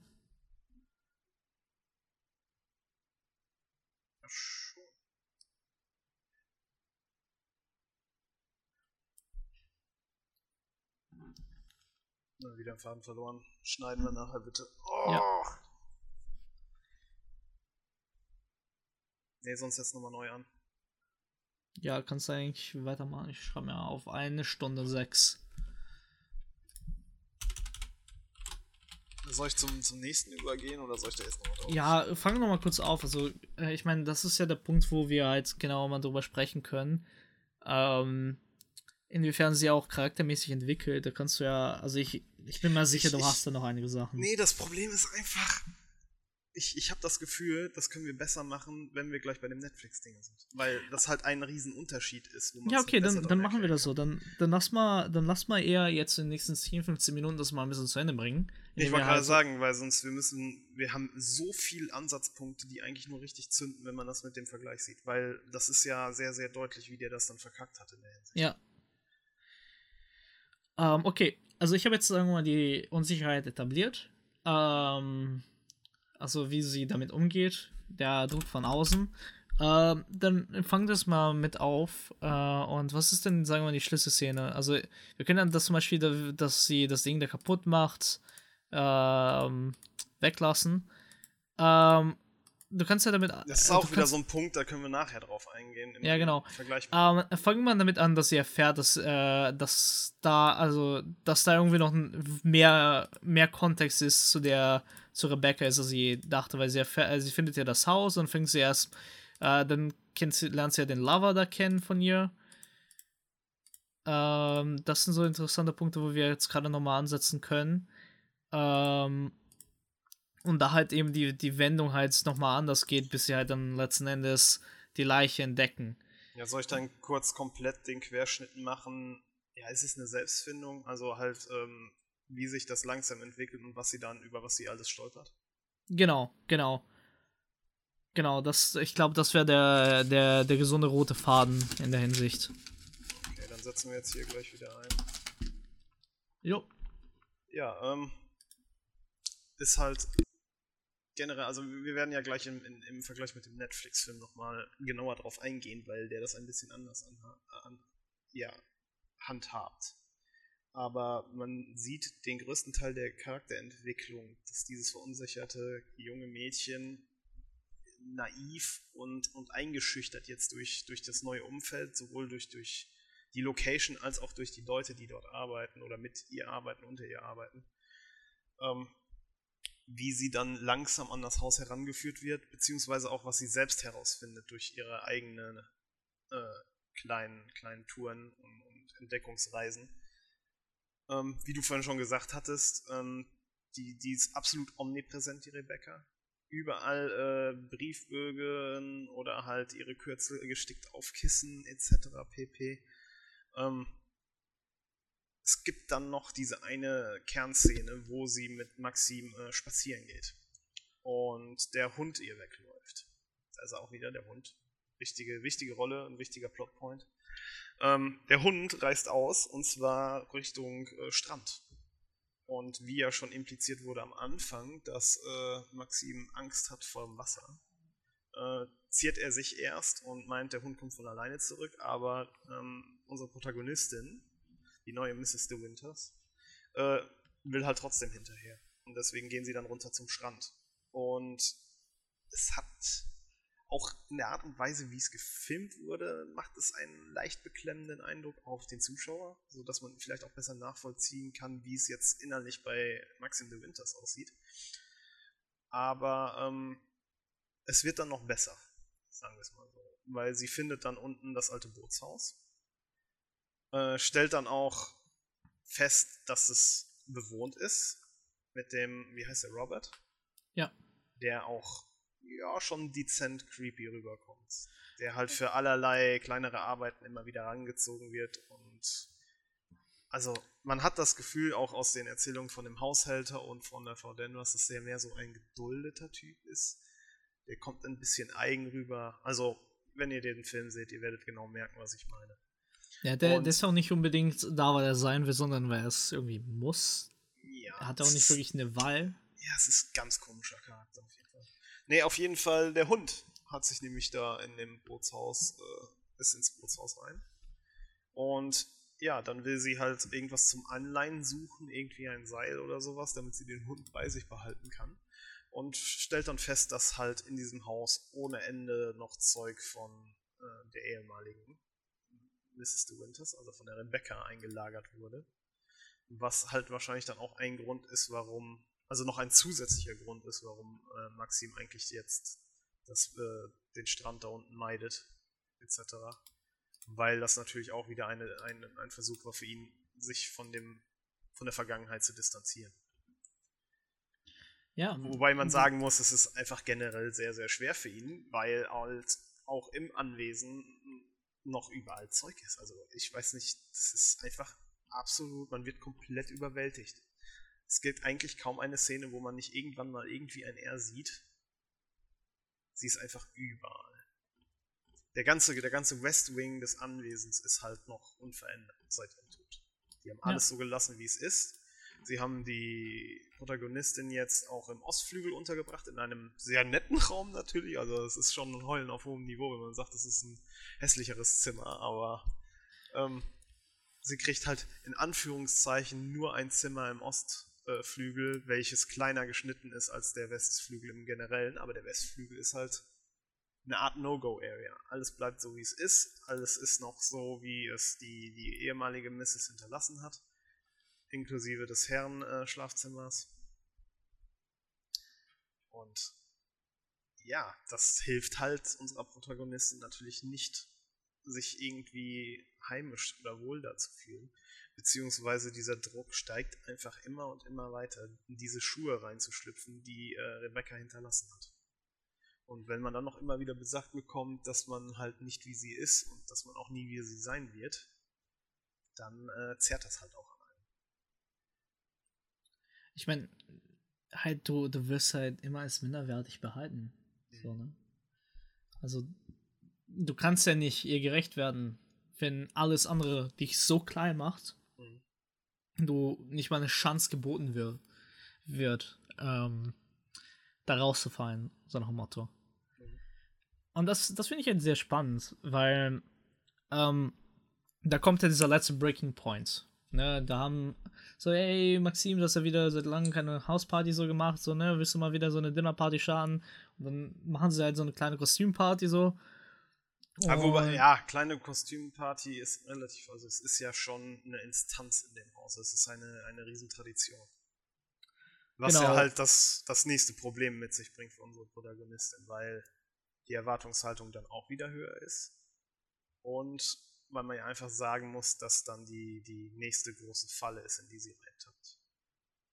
Ja, du musst ja Kleider anziehen. Ja. Uh, oh, oh. Ja, da, da, das da, ist auch die Szene, wo wir uns, glaube ich, nachher am meisten drüber auslassen werden. Ja, ja. Also, ich meine halt, äh, sie, sie, sie dreht da schon ins Fettnäpfchen, aber eigentlich das Fettnäpfchen, dabei, das dabei entsteht, ist ja, dass sie das Boot finden. Also, also, also es ist, es ist eigentlich wieder ziemlich geil, weil es ist ein extrem wichtiger Plot für die, für die charakterliche Entwicklung. Und äh, also nee, es zeigt noch mal mehr, wie Maxim sich in Bezug auf das Thema wirklich äh, fühlt und wie sehr er noch nicht oder wie wenig er da bisher mit abgeschlossen hat oder er drüber hinweg ist. Es zeigt ähm, einmal mehr, wie sehr verwundbar die Protagonistin ist und wie böse oder welchen bösen Hintergedanken äh, die Haushälterin wirklich hat mit ihr. Und dann kriegen wir noch als Bonus halt den großen Plot-Twist, dass äh, das Boot von Rebecca gefunden wird während der Party. Und so halt die Party dann mit einem Schlag ein Ende findet, weil ähm, ja, okay, es, es, es, wurde beiläufig gefunden. Das ist ja dann eher Beiwerk. Also es, es geht ein anderes Boot, äh, gerät in Seenot. Und während sie dann äh, nach, nach dem Cargo von dem Boot tauchen, finden sie halt das Segelschiff von Le Winter. Genau. Und halt, jeder weiß natürlich, sie war eine gute Seherin, sie kennen auch alle das Boot natürlich. Also es ist ein Riesending. Ne? Also es ist halt, jeder weiß, wer sie ist, jeder weiß, wer, äh, welches Boot das ist, jeder weiß auch, okay, da kann irgendwas nicht stimmen. Und dann wird natürlich der ganze Fall wieder aufgebracht und dadurch, dass sie halt dann eine Leiche finden, also ne, das, was eben übrig geblieben ist, finden und halt ein paar Löcher, die nicht hätten da sein sollen. So, die okay, Leute, wir müssen das, genau, wir, wir müssen das untersuchen. Und natürlich diese ganze Aufruhr, äh, unsere liebe Mrs. De Winter ist komplett durcheinander, total verwirrt. So, what the fuck is going on? Also ich meine, wo, wo habe ich mich hier eingelassen? Worauf habe ich mich hier eingelassen? Aber sie ist halt komplett verliebt. Ne? Also wir, wir reden hier wirklich immer noch von einer naiven jungen Frau, die halt, die weiß nicht, was sie gerade tut, aber eine Sache hat sie sich für sich entschieden, die Liebe geht vor. Ja. Und es kommt dann ja halt auch, was ich wichtig finde, es ist auch der richtige Zeitpunkt dann dafür, es kommt dann endlich zu einem wirklich klärenden Gespräch zwischen ihr und ihrem Mann. Weil ja. äh, jetzt ist das halt nicht mehr von der Hand zu weisen, jetzt haben sie die Leiche von der anderen gefunden und jetzt wird sie komplett von ihm in Kenntnis gesetzt, wie das damals abgelaufen ist und was eigentlich passiert ist. Eben, eben. Und ich finde es halt ganz schön, gerade halt ähm, bei, dem, bei dem Film, weil du, du hast halt immer sehr viele intime Szenen zwischen den beiden. Also ziemlich intime Gespräche, ziemlich intime Momente. Aber sag mal, die wichtige Information kommt trotzdem von außen. Er ist, aber du, er, ist, er ist zwar in einer gewissen Weise intim, aber er ist trotzdem noch distanziert. Aber genau. nicht nur in Bezug auf sie, sondern es ist einfach generell sein Charakter. Genau, und halt auch sein Charakter. Ein bisschen eventuell kann man das auch an der Zeit festhalten, dass das wahrscheinlich so das maßgebliche Bild des Mannes ist, wie er damals verkörpert werden sollte. Genau, genau. Nicht nur das, aber auch, auch, auch wir dürfen auch nicht vergessen, dass der Altersunterschied spielt natürlich auch eine Rolle. Mhm. Also, ne, also die Interessen sind auch anders, ähm, der, der Lebensstil ist anders, natürlich die Zeit, die, die, sagen wir, gesellschaftlichen Beziehungsrollen spielen eine Rolle. Aber ja, also der, der, der Mann kann halt einfach nicht über seine Gefühle reden. Und das ist halt ein Stigma, den wir bis heute ja teilweise noch haben. Also, dass Männer allgemein nicht über Gefühle reden können. Mhm. Und ähm, das ist halt meiner Meinung nach ein ganz spannender Aspekt. Allein aus den, wenn man daraus betrachtet, der ist ja nicht, dass er das nicht will. Er kann es aber einfach wirklich nicht. Ja. Ähm, also das ist das ist eine, also das ist eine Kombination, die, die wir halt äh, natürlich der Zeit auch viel geschuldet haben, aber wie gesagt, ähm, der, es ist ja nicht, dass er das nicht versuchen möchte. Er kann es einfach von Grund auf nicht. Und das ist halt spannend an diesem Charakter, wie er halt sachlich dann auf einmal an die Sache rangeht. Also, ja, aber das ist deswegen. Ende.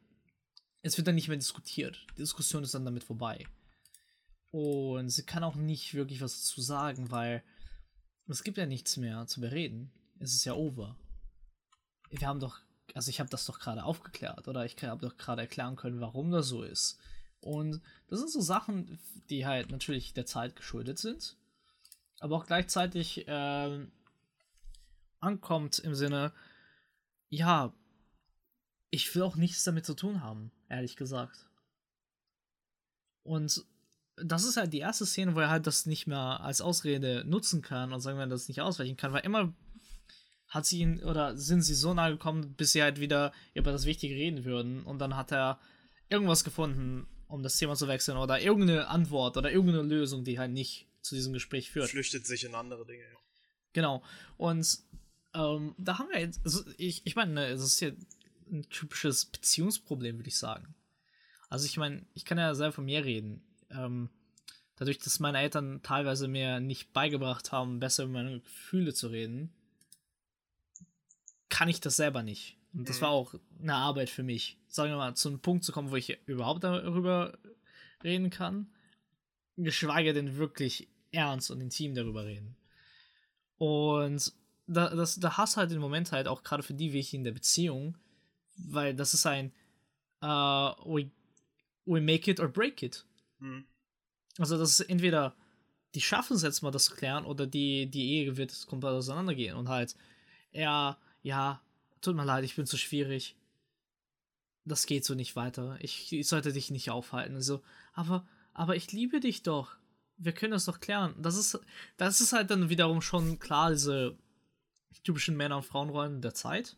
Mhm. Aber da ist auch was Wahres dran da, da ist halt auch dieser Moment so, hey, wir haben noch nicht angefangen, überhaupt darüber zu reden oder zu klären. Wie kannst du uns beide jetzt schon so aufgeben? Mhm. Es ist halt leider ein bisschen doof verpackt, wenn man so im Nachhinein betrachtet, ne? Aber die Intention und sagen wir mal die Motive der Charaktere sind ja klar. und das finde ich, und das ist halt dann ganz spannend. Du kannst jetzt, äh, wenn du willst, mal übernehmen und dann halt mal über wieder über die Ursache und sagen wir mal wirklich über den Mord oder den Tod. Also das, das, genau, das Gespräch zwischen den beiden, was es letztendlich an den Tag legt für den Zuschauer und vor allem für, für die Protagonistin. Ja, also das ist ja dann, muss ich auch mal kurz anmerken, der Punkt, wo dann halt definitiv die Verfilmung vom Buch abweichen musste. Ähm, er legt offen, dass die komplette Ehe mit der Rebecca äh, letztendlich nur vorgetäuscht worden war nach außen. Also zumindest der Aspekt, dass sie glücklich miteinander waren, etc. Also äh, er hat sie eher verachtet und sie hat ihn auch äh, nicht wirklich geliebt und hatte Liebschaften außerhalb. Und äh, es ging dann letztendlich darum, dass sie äh, behauptet hat, sie sei schwanger von jemand anderem. Und hat ihn damit auch provoziert, von wegen, dass äh, irgendwann das Anwesen an, an den Nachwuchs geht, der aber nicht mal von ihm sei und sowas. Und äh, nachdem die sich dann gestritten hatten, ist sie gefallen, hat sich den Kopf angeschlagen und war tot. Und dann äh, beichtet er der Protagonistin halt, dass er dann die Leiche auf das Schiff gepackt hat und das Boot so präpariert hat, dass es äh, sinken wird. Und das ist halt wie ein Selbstmord dann aussehen sollte. Ja, harter Scheiß, ne? Das ist, ist, ja, ist schon, also wenn man das das erste Mal sieht und natürlich keine Vorgeschichte hat in der Hinsicht, dann denkt man, okay. Weil das ist ja dann alles schon, äh, man kriegt die ganze Zeit ja genauso, wie die Protagonistin das wahrnimmt, reingehämmert, wie perfekt dieses Wesen war und wie perfekt diese Ehe war und dass jeder die liebt. Und der einzige kleine Ansatzpunkt, den man ja so ein bisschen bekommt, ist, dass ein Großteil der Klamotten halt ins Bootshaus geschafft werden und dass er sich nicht darunter traut. Das, das geht ja schon ein bisschen äh, entgegen dem Ganzen, was man im Anwesen halt so sieht, dass da alles noch unverändert ist da ist das einzige Mal, wo ich jetzt sage, wo ich, wo ich ein wenig ähm, verwirrt war, warum das da so, so gehandhabt wird, aber gleichzeitig im Anwesen anders. Ja, und dadurch, äh, ja, es ist, es, ich habe das Gefühl, es ist so ein bisschen auch Fight of Flight für die Protagonistin, nachdem das für sie offengelegt wurde, wo sich dann halt für den Zuschauer auch klar ergibt, dass sie den wirklich liebt und dass sie dann wirklich für seine Unschuld kämpfen möchte. Ja, aber weißt du, und, das ist halt der Moment, wo, ähm, wo wir nachher nochmal, wenn wir über die Neuverfilmung diskutieren werden, ich hatte halt irgendwo auch Mitleid mit, äh, mit den Maxim. Mhm. Weil halt, klar, er ist irgendwo natürlich selbst dran schuld und hat so irgendwo natürlich sein Grab selbst geschaufelt. Mhm. Aber letzten Endes, irgendwo kann er auch nichts dafür. Er war halt leider am falschen Ort zur falschen Zeit am Ende des Tages. Und das ist meiner Meinung nach halt sehr sad. Äh, und aber gleichzeitig hätte ich halt so Mitleid mit ihm, weil es ist jetzt nicht, dass er ausgesucht hat, dass es so, so wird. Er wusste es aber auch nicht besser, wie er das löst. Und jetzt weißt du, okay, der hat jetzt halt die Chance auf einen Neuanfang. Er hat da jemanden halt natürlich, der sie, der, der ihn so grund, grundlos liebt. Aber nichtsdestotrotz ähm, ist er jetzt halt natürlich, okay, ihm kann jetzt die Chance genommen werden, weil er jetzt er nicht optimal gehandelt hat. Ja. Äh, das Mädchen war tot. So oder so. Ja, gut, und äh, damals, als das halt äh, vonstatten ging, hat er ja dann eine, eine wildfremde Leiche, die irgendwie ein paar Wochen später komplett flussaufwärts, abwärts, was weiß ich, oder standaufwärts irgendwo angeflossen ist. Äh, die hat er dann ja fälschlicherweise als seine Frau identifiziert, um das Ding halt sozusagen abzuschließen. Das war halt Zufall und das war ein gelungener Zufall für ihn, aber das ist ja jetzt mit dem Leichenfund natürlich alles hinfällig. Und, was auch noch mit reinspielt, zu dem Zeitpunkt ist auch ein neuer Charakter natürlich im Film auf den Plan getreten. Und zwar Rebecca's äh, Cousin und halt auch Lover. Der, äh, wie hieß er, Jack Favell. Genau. Der jetzt natürlich mit dem Fund der Leiche etc. pp. Ähm, halt auch anfängt nachzubohren und halt auch als, als Gegenspieler gerade für Maxim in, in, auf den Plan tritt. Weil äh, er auch in einer gewissen Weise widerlegen kann, dass es sich um einen Selbstmord gehandelt haben muss. Weil ja eine, eine, eine Einladung an ihm vorliegt, sozusagen. Und man würde ja nicht jemanden einladen, wenn man weiß, dass man sich das Leben nimmt den Tag vorher. So, und ich möchte eine kurze Sache anmerken. Ich finde es genial, wie der etabliert wurde. Er ist nämlich am Fenster und kommt durchs Fenster ins Haus rein. Mhm. Boom. du weißt schon, dass A, der Typ ist sehr eindringlich, A, B, Seidensprung. Auch, weißt, dass er halt geheim gehalten werden sollte. Also er war ja ursprünglich äh, zu Gast für die Denvers und sollte nicht von dem Hausherrn und der Hausherrin gesehen werden. Ja. Es ist so, so man, man hat sofort so ein, so ein man, man misstraut ihm. Er wird, er wird sofort als, als so als ein solcher Charakter dann halt auch etabliert, der dem nicht zu trauen ist ursprünglich, der so ein bisschen, wie du gerade sagtest, er kommt durchs Fenster, also der so ein bisschen äh, Homewrecker-mäßig ja, genau. ist. Homewrecker ist das richtige Wort. So ein richtiger Crasher ist der. Wird auch nicht besser, wenn er auch nur Blackmail will, ne? die, Bestechungsversuche des 1940er Zeit. Mhm. Ja. Aber, weißt du, da, ich meine, ab da reden, also da ist jetzt der zweite Akt zu Ende. Ja, also das ist wirklich der tiefste Punkt erreicht. Jetzt kann es eigentlich, du denkst, kann nur noch aufwärts gehen, ne? Oh boy. Ja, also, ähm, das ist nämlich, worauf wir von Anfang hinaus wollten, indem wir gesagt haben, Hitchcock hat, war seine Zeit halt voraus, bevor es halt Sachen, die Sachen gab. Damit endest du den Abschnitt der beiden. Jetzt gehst halt in diese, äh, gehst ins Gericht und du, du, du gehst halt sofort direkt mit diesen Emotionen aus diesem Gespräch los. So, er hat eigentlich alles schon verloren, mehr oder weniger, was er zu verlieren hatte. Und du denkst, er kann nicht das noch mehr Fundament verlieren. bröckelt auf jeden Fall sehr, sehr So, stark. und du gehst halt mit diesem bisschen Mitgefühl in diese, in dieses Gerichtssaal rein und da die Mrs. De Winter ist komplett selber komplett am Boden. Also die kann es gar nicht, sie kommt damit gar nicht klar mit diesem Stress, diesem Druck. Und der Mr. De Winter so, Alter, ich hoffe, die Fragen, die stellen nicht die falschen Fragen. Wirklich. Weil ein, ein meine Formulierung anders gewesen und er hätte, der wäre tot. Der, wär, der hätte alles verloren. Und das ist dann halt dann das Spannende, weil wir gehen halt da rein und wir gehen halt wirklich häppchenweise wieder mit. Also wir, wir kriegen halt wirklich, es wird er, er, zieht halt wirklich uns an alleine, bis halt die Informationen da sind.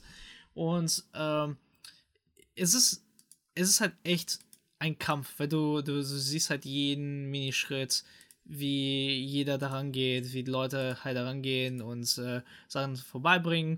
Und dann kommt halt äh, der, also ich, springe mal einfach mal zu dem Punkt, wo der Favell sagt so, hey, ich habe übrigens das hier. Also da, wenn er eigentlich diesen, äh, diese Notiz ja erst überhaupt anbringt. Mhm. Und das ist ja der, also weißt du, das sind 15 Minuten wieder vergangen, wo du gelitten hast mit diesen zwei Charakteren. Also, ich hab das Teil, was euch endlich zum Boden bringt. Ja. Und du denkst so, Alter, das kann doch nicht wahr sein.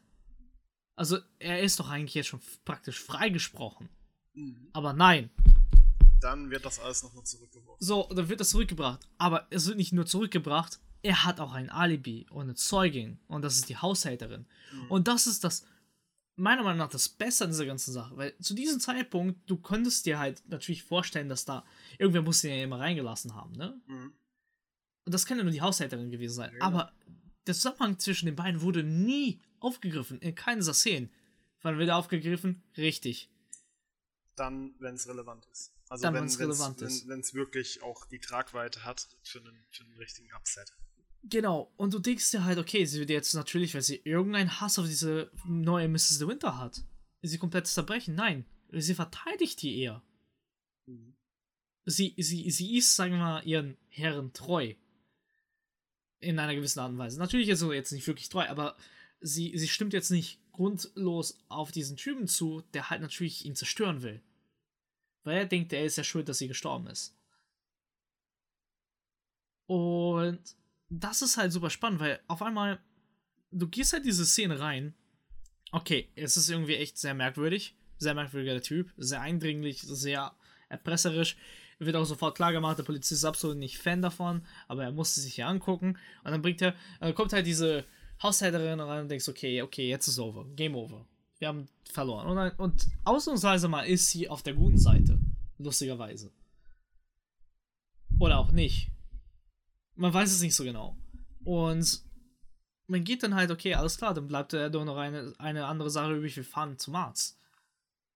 Die Frau kann aber nicht, also die Mrs. Winter, weil sie, sie kommt, die ist komplett zerstört gerade, ne? Also mhm. Also die kommt gar nicht mit der Situation klar.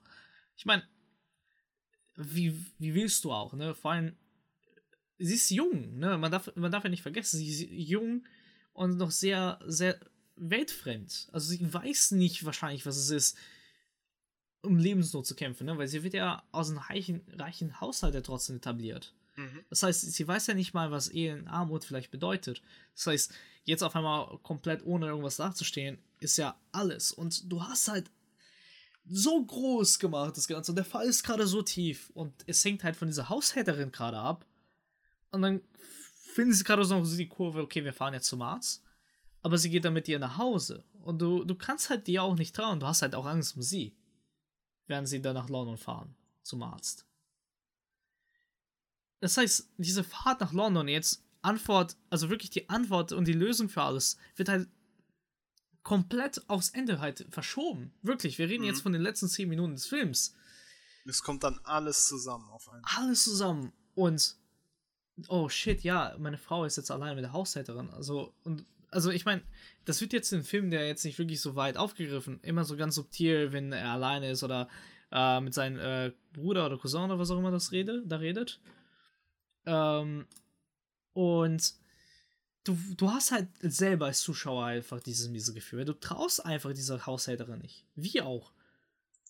Der Film gibt ja nicht eine andere Wahl, als sie nicht zu trauen. Und das ist halt nämlich sehr spannend, weil es wird dann halt wieder lang gezogen und wir gehen wirklich, du, und du kannst halt nicht wegschalten, weil es geht dann halt vier, fünf Minuten jetzt, okay, wir sind bei Mars, wir fahren, was halt wirklich wahr war. Der Arzt wird natürlich aus äh, Geheimnispflicht äh, nicht, nichts hergeben. Und okay, gut, wir wissen, sie war nicht schwanger, sie, sie hatte Krebs und das erklärt komplett ihr komisches Verhalten. Danach, wieso sie komisch für ihn, äh, zu ihm war. Und dann, boom. Kai, erzähl die letzte Bombe. Also, beim Arzt erstmal anfangen, würde ich sagen, oder? Ja. Das ist halt.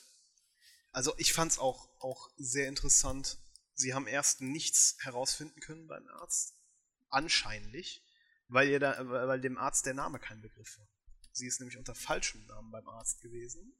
Und zwar unter dem Namen der Hausherrin, äh, Haushälterin. Also sie hat sich als Mrs. Denvers da behandeln lassen. Und Überraschung, ähm, der Arzt ist kein Fachmann jetzt für Schwangerschaften, wie das alle so ein bisschen im Hinterkopf hatten, sondern äh, für Röntgenaufnahmen. Und auf diesen Röntgenaufnahmen hat der Arzt dann halt festgestellt, dass äh, der Grund, warum der Bauch eventuell etwas angewachsen ist, jetzt keine Schwangerschaft war, sondern dass es Krebs ist. Und dass es auch ein Krebs ist, der nicht mehr behandelt werden kann. Das heißt, ähm, mit ihrem Arztbesuch stand für Rebecca de Winters fest, dass ihr Leben sich äh, dem Ende zuneigt. Sie war nicht schwanger und man, man bekommt damit halt auch so ja direkt das, das Dinge geliefert, warum sie ihn noch ruinieren wollte. Also sie wusste eh, ihr Leben geht bald zu Ende. Sie wollte eh nicht leiden. Sie hatte dann wahrscheinlich schon auch äh, den Entschluss gefasst, dass sie ihr Leben früher beenden wird. Aber sie wollte unbedingt noch ihren Ehemann mit runterreißen und sein Leben auch ruinieren. Und das in Kontext zu setzen mit dem, was er geschildert hat, wie das dann abgelaufen ist mit dem Streitgespräch oder sowas. Ähm, jetzt für die Gerichtsverhandlung heißt das natürlich, ähm, dass das Suizidmotiv jetzt erstmal steht und dass daran festgehalten wird, sozusagen, dass Maxim in der Hinsicht freigesprochen wird. Aber für Maxim wird dann halt auch klar, dass, ähm, dass das ganze Streitgespräch auch eine offene Provokation war. Dass sie wollte, dass er sie tötet. Sie wollte ihn so in seiner Ehre kränken und verletzen und provozieren und äh, ihm sagen, hier, deine Linie wird fortgeführt, aber es sind nicht deine Gene, etc. Ähm, sie wollte sozusagen ähm, durch einen indirekten Suizid sein Leben ruinieren. Ja. Harter Tobak, ganz harter Tobak. Naja, ja. wärest du alles gewesen. Naja.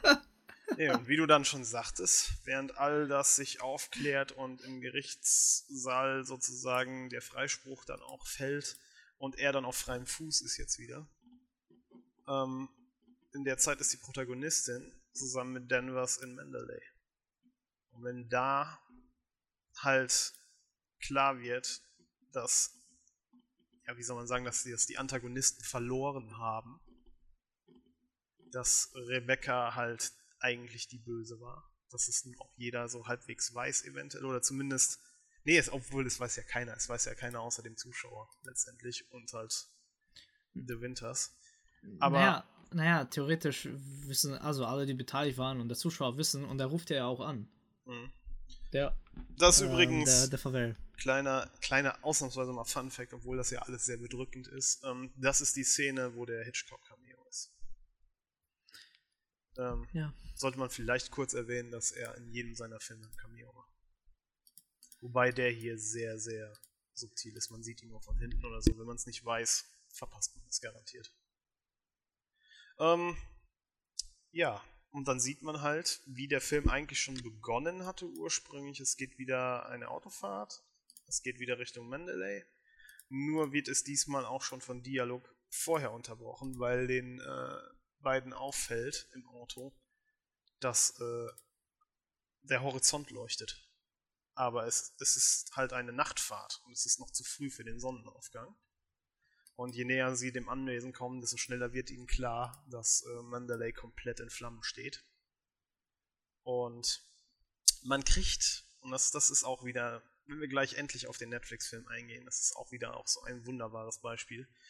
Ähm, es wird nur einmal ganz kurz im Kontext dieser Szene noch Danvers im Anwesen gezeigt, wie sie eine Kerze in der Hand hat. Aber es wird nicht gezeigt, was sie mit der Kerze macht. Trotzdem bekommt man sehr, sehr schnell ein sehr, sehr klares Bild, was mit dieser Kerze gemacht wurde, weil die ganze scheiß Hütte in Flammen steht. Ähm, zu dem Zeitpunkt ist natürlich dann auch noch nicht klar, was mit der Protagonistin ist, weil es ist klar, sie ist auch im Haus, aber äh, wenn man da ankommt beim Anwesen, ist natürlich äh, Chaos ausgebrochen, überall rennen Menschen draußen vor dem Gebäude rum, das Ding steht lichterloh in Flammen, bis dann nach einem kleinen Spannungsbogen äh, die Protagonistin halt äh, ihren Ehemann findet oder der Ehemann die Protagonistin und man weiß, sie ist sicher. Und dann wiederum wird aber nochmal gezeigt, was, also man, man sieht draußen einige andere Charaktere, die vorher eine Rolle gespielt haben. Äh, der, der, wie heißt der nochmal?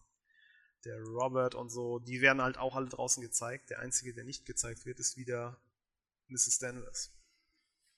Und erst als dann klar wird, die Protagonistin ist sicher, switcht der Fokus wieder auf Danvers, die wir dann, ich glaube, es ist sogar der Westflügel, oder? Das müsste das, ja. das, das, das äh, Hauptschlafzimmer sein, das unverändert war. Halt von ihrer geliebten Rebecca. Ähm, ja, da sieht man sie dann in diesem Flammen, also schon, schon eingeschlossen von Flammen durch dieses, durch dieses Haus, äh, äh durch dieses Zimmer zu rennen. Man sieht das außen durchs Fenster auch. Also so, dass es impliziert wird, dass alle das sehen können. Und dann fällt letztendlich, stürzt das Dach über sie herein und tötet sie. Und der letzte Shot aus diesem Haus, den wir dann sehen, finde ich auch sehr, sehr gelungen, ist dann einfach wie die Flammen langsam das Bett verschlucken und auf diesem Bett ist nochmal ein großes R in das Kissen gesteckt, das dann auch von den Flammen genommen wird. Wo dann mit auch gezeigt wird, dass sozusagen dass das, das Erbe oder die, die Reichweite, die Rebecca noch auf ihre Menschen für ihre Mitmenschen nach ihrem Tod hatte, dann letztendlich nun auch ein Teil der Vergangenheit ist und zerstört wurde. Der Einfluss ist weg, das Erbe ist weg, Mendeley ist weg. Ja. Großartig. Einfach, äh, einfach nur großartig. Also, also jetzt gerade fällt mir erst auf, also wie wir jetzt mehr oder weniger nacherzählt haben, diesen Film und analysiert haben. Ich meine, wir sind jetzt ein, eine Stunde 40 in der Aufnahme und das heißt, es waren was 70, 80 Minuten, wie wir nur auch über diesen Film geredet haben. Mhm. Ähm, wie großartig der ist. Wie, wie der aufba sich aufbaut und halt einfach, wie gewaltig diese Bilder sind. Die bleiben einfach wirklich hängen. Und die Emotionen, die sie erzeugen, bleiben einfach hängen. Und äh, das Ende ist halt echt sehr poetisch irgendwo, ne? Ja. Hat schon, hat schon was, was Shakespeare-artiges irgendwie. Mhm. Ähm, äh, es ist also nicht ohne Grund ist der Film halt heute immer noch sehr beliebt und Leute schauen zurück. Und äh, zwar, sagen wir so, ist er nicht jetzt der Anfang das, wo sie sagen, ey, das ist der Hitchcock, den wir lieben und kennen. Aber da ist schon so viel da, obwohl er nicht mal die Hälfte der Möglichkeiten hatte. Er wenige Jahre später hatte. Und das ist, das, das muss man einfach mal ein bisschen, ähm, das, also das finde ich wichtig, dass man das nochmal nachvollzieht, ist, zu der Zeit, wo Hitchcock das alles gemacht hat, gab keine Bücher, wie man das macht. Gab es keine Filme, die sowas gemacht haben. Das hat er mehr oder weniger erfunden. Das ist eine Und unfassbare das ist, Reichweite, die er da dann etabliert hat für sich selbst. Wie sein Schaffen auf andere gewirkt hat. Und wir, wir reden jetzt über ein Remake, was 80 Jahre später kommt. Und man sieht halt immer noch den Einfluss. Ja, gut und negativ. ja. ja. Uh, das ist dann auch ein anderes Erbe, was niedergebrannt wurde im, im metaphorischen Sinne. Wollen wir eine kurze, kurze Pause machen, bevor wir da einsteigen? Ich glaube nämlich, äh, nicht nur wir, aber auch die Zuhörer brauchen kurz zwei Minuten mhm. refreshen. Oh, oh, das ist auch eine Premiere. Wir haben noch nie eine Folge gehabt, wo eine Pause notwendig war. Ja, müsste man eigentlich so, so klassischen Filmmäßig äh, Intermission einblenden, ein bisschen klassische Musik spielen. Eig eigentlich müsste ich was zusammenbasteln, das kriege ich hin. Ja, spielst du so ganz kurz Intermission-Musik an.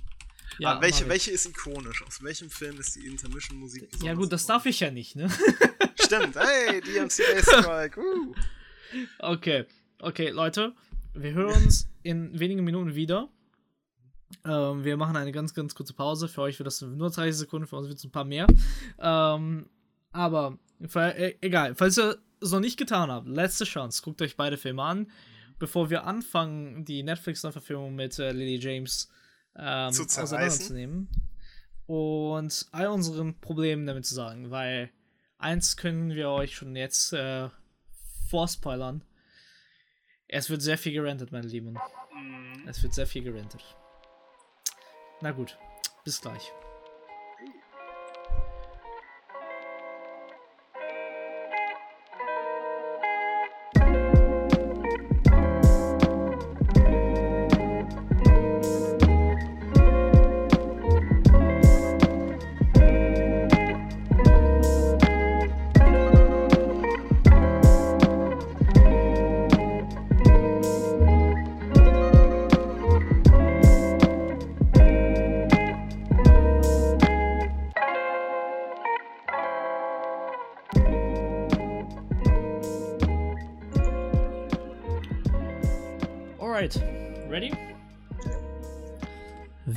Willkommen zurück bei Männer, die auf Leinwände starren. So, wir haben jetzt äh, gerade so eine, was, 15-minütige Pause gehabt. Es ist auch mal, mal neu, ne? Das ist, fühlt sich irgendwie anders an. Fühlt sich irgendwie professionell an, als würden wir live ausstrahlen. Und es ist, es ist wieder ein bisschen Ruhe drin, obwohl ja. wir beide wissen, dass die nicht lange anhalten wird. uh, leider Gedanke schon. Naja, kurz rekapitulieren. Wo sind wir? Wir haben gerade Hitchcock natürlich auseinandergenommen und jetzt wollen wir ein bisschen über die Neuverfilmung von Netflix reden. Wir waren beide eigentlich sehr gespannt auf die Neuverfilmung, mhm. weil ist ein interessantes Werk. Ja. Lily James in der einen Hauptrolle. Annie What Hammer. can go wrong? oh. Wow. Mhm. ja, da, da hört es auch schon auf. Wir können eigentlich den Podcast hier aufhören, außer ihr habt Bock, uns jetzt noch rennen zu hören, weil wir haben leider, also ich persönlich, ich glaube, ich spreche aber auch für dich, wir haben jetzt ja. nicht wirklich positive Anmerkungen zu dem Film. Also ich finde den Film schlecht, im wahrsten Sinne des Wortes. Die einzigen, die ich in Schutz nehme, sind die Schauspieler. Die Performances sind generell okay. Naja, also die kommen ja nicht zum Schein, weil das Buch so schlecht ist. Ja, das ist, ist. ja, also deswegen meine ich, es ist, es ist okay, weil halt mit dem, mit dem sie arbeiten mussten, weiß ich nicht, was man da noch retten soll. Ja, eben. Also ich meine, es waren also allein meiner Meinung nach ein Drehbuchproblem, ein Regieproblem und ein Schnittproblem. Weil, also, also das funktioniert einfach gar nicht. Aber das, da gehen wir jetzt Stück für Stück ein. also, letzter Disclaimer, Leute, falls ihr ihn noch nicht angeguckt habt und noch die Chance haben wollt, äh, den selber anzugucken, bitte tut's euch. Jetzt, jetzt habt ihr auch die, sagen wir mal, die Vorkenntnisse, die ihr haben solltet, bevor ihr den euch mal anschaut. Ähm, ja. Kai, ich lasse dir mal den Vortritt. Du darfst anfangen. Ja, wo setzen wir denn jetzt das Skalpell oder eher gesagt den Vorschlaghammer als erstes an? Ich würde fast sagen, grundlegend vielleicht erstmal auf die Figuren generell ein bisschen eingehen, was so der erste Eindruck war nach dem Intro. Also, ähm, die Intro-Szene ist schon ein bisschen anders, aber orientiert sich auch leicht am Buch. Also es ist auch, ähm, es beginnt mit dieser ähm, schon eher Traumsequenz, wo man halt Mandalay das erste Mal sieht und dann kommt der Hardcut nach äh, Monaco, nach Monte Carlo. Und dann lernen wir halt eigentlich in gewisser Weise sind so die ersten zehn Minuten schon sehr, sehr nah dran auch am Hitchcock. Das Einzige, was meiner Meinung nach auffällt sofort, was aber auch an den Darstellern eventuell liegt und nicht unbedingt am Drehbuch, ähm, die Charaktere wirken natürlich anders. So von der Darstellerin oder wie die, wie die Körpersprache ist oder wie die sich geben in den Dialogen. Ähm, was mir zumindest aufgefallen ist, und ich, ich, ich muss auch sagen, ich habe jetzt ähm, zwei Tage in Folge die beiden Filme geschaut mit äh, zwei Freunden von mir. Und da hatte ich dann halt auch immer von denen noch das Feedback, dass nur nicht nur mir das aufgefallen ist, sondern ähm, also Maxim, gespielt von Army Hanger, Hang, Henna in der, in der Netflix-Neuverfilmung, äh, wirkt jünger.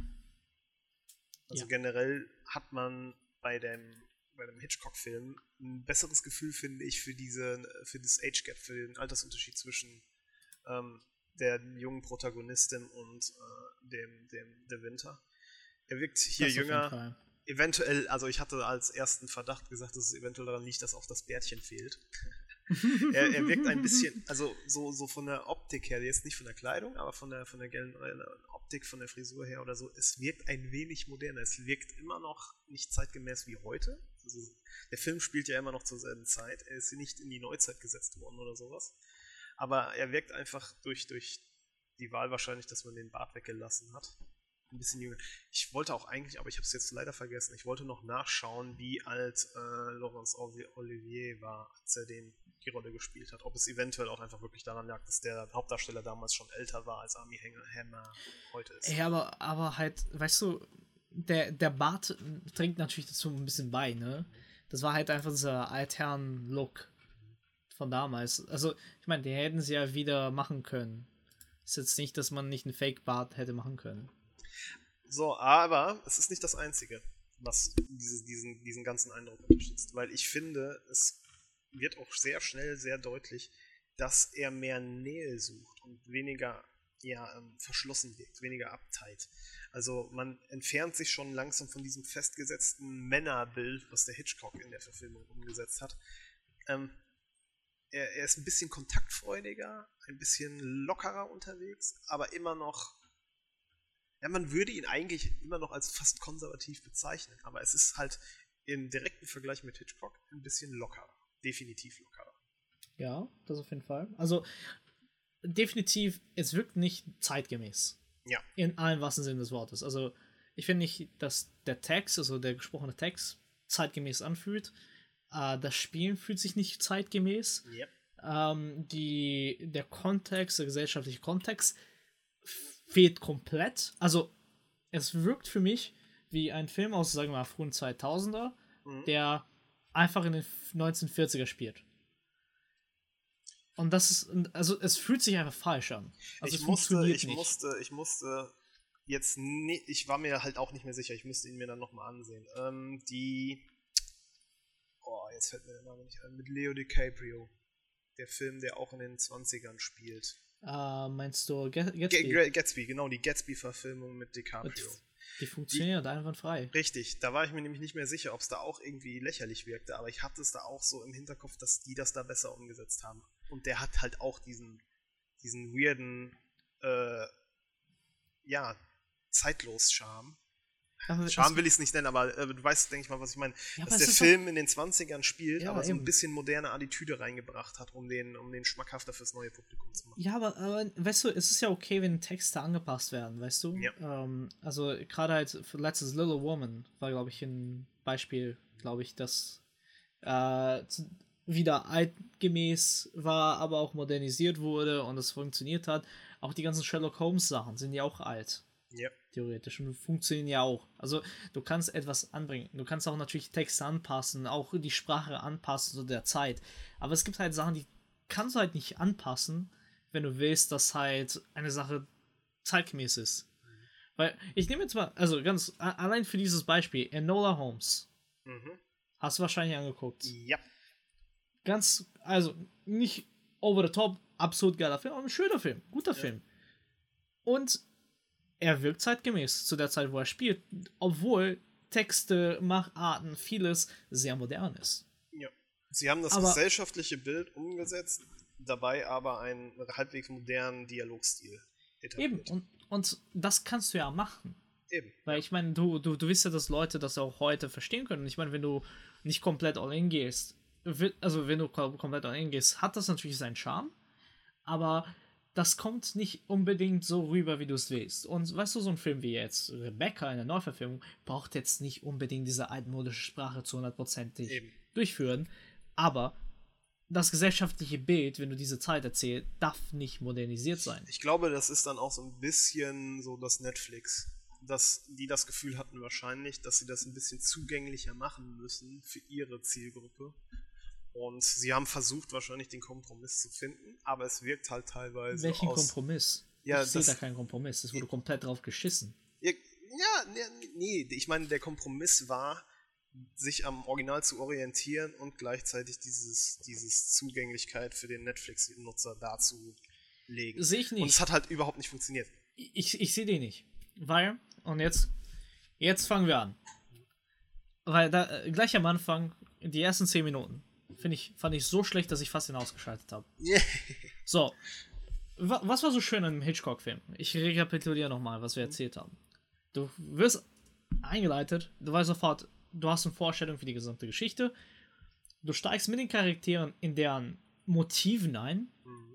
Du, du, bevor du weißt, wer die sind, du kennst ja, was denen fehlt, was die suchen und weißt ungefähr, wer sie sind bevor ohne, sie überhaupt ohne, wirklich ein, erzählt ja, werden. Ohne dass ein Erzähler oder ein Dritter das kommentieren muss, warum es so ist. So, Und was passiert bei der Netflix-Verfilmung? Komplett drauf geschissen. Also der, äh, die, die lernen sich einfach über Sagen kennen, also die hören voneinander von zehn. Es gibt zehn Minuten, wie sie einfach nur da äh, ihre Chefin da mit ihren Freundinnen tratschen hört über den. Bevor sie, sie, sie, sie tritt auch direkt als, als Erzählerin und spricht über Szenen hinweg aus dem Off Sachen genau. ein und, und äh, legt halt Groundwork für, für, für den Zuschauer. Es wird halt nicht, also es wird halt nicht gezeigt. Es ist ja genau das, was ich meinte. Es wird einfach über Dialoge erzählt von Leuten, die du nur da hast, damit sie das erzählen. Mhm. Es, es sieht halt nicht gut aus im Sinne, oh, okay, wir wissen jetzt ungefähr, was passiert, oder hey, das Gefühl soll es mir erzeugen. Nein, es wird komplett drauf geschissen. Wortwörtlich. Also die wollen einfach wirklich Szene für Szene nachspielen.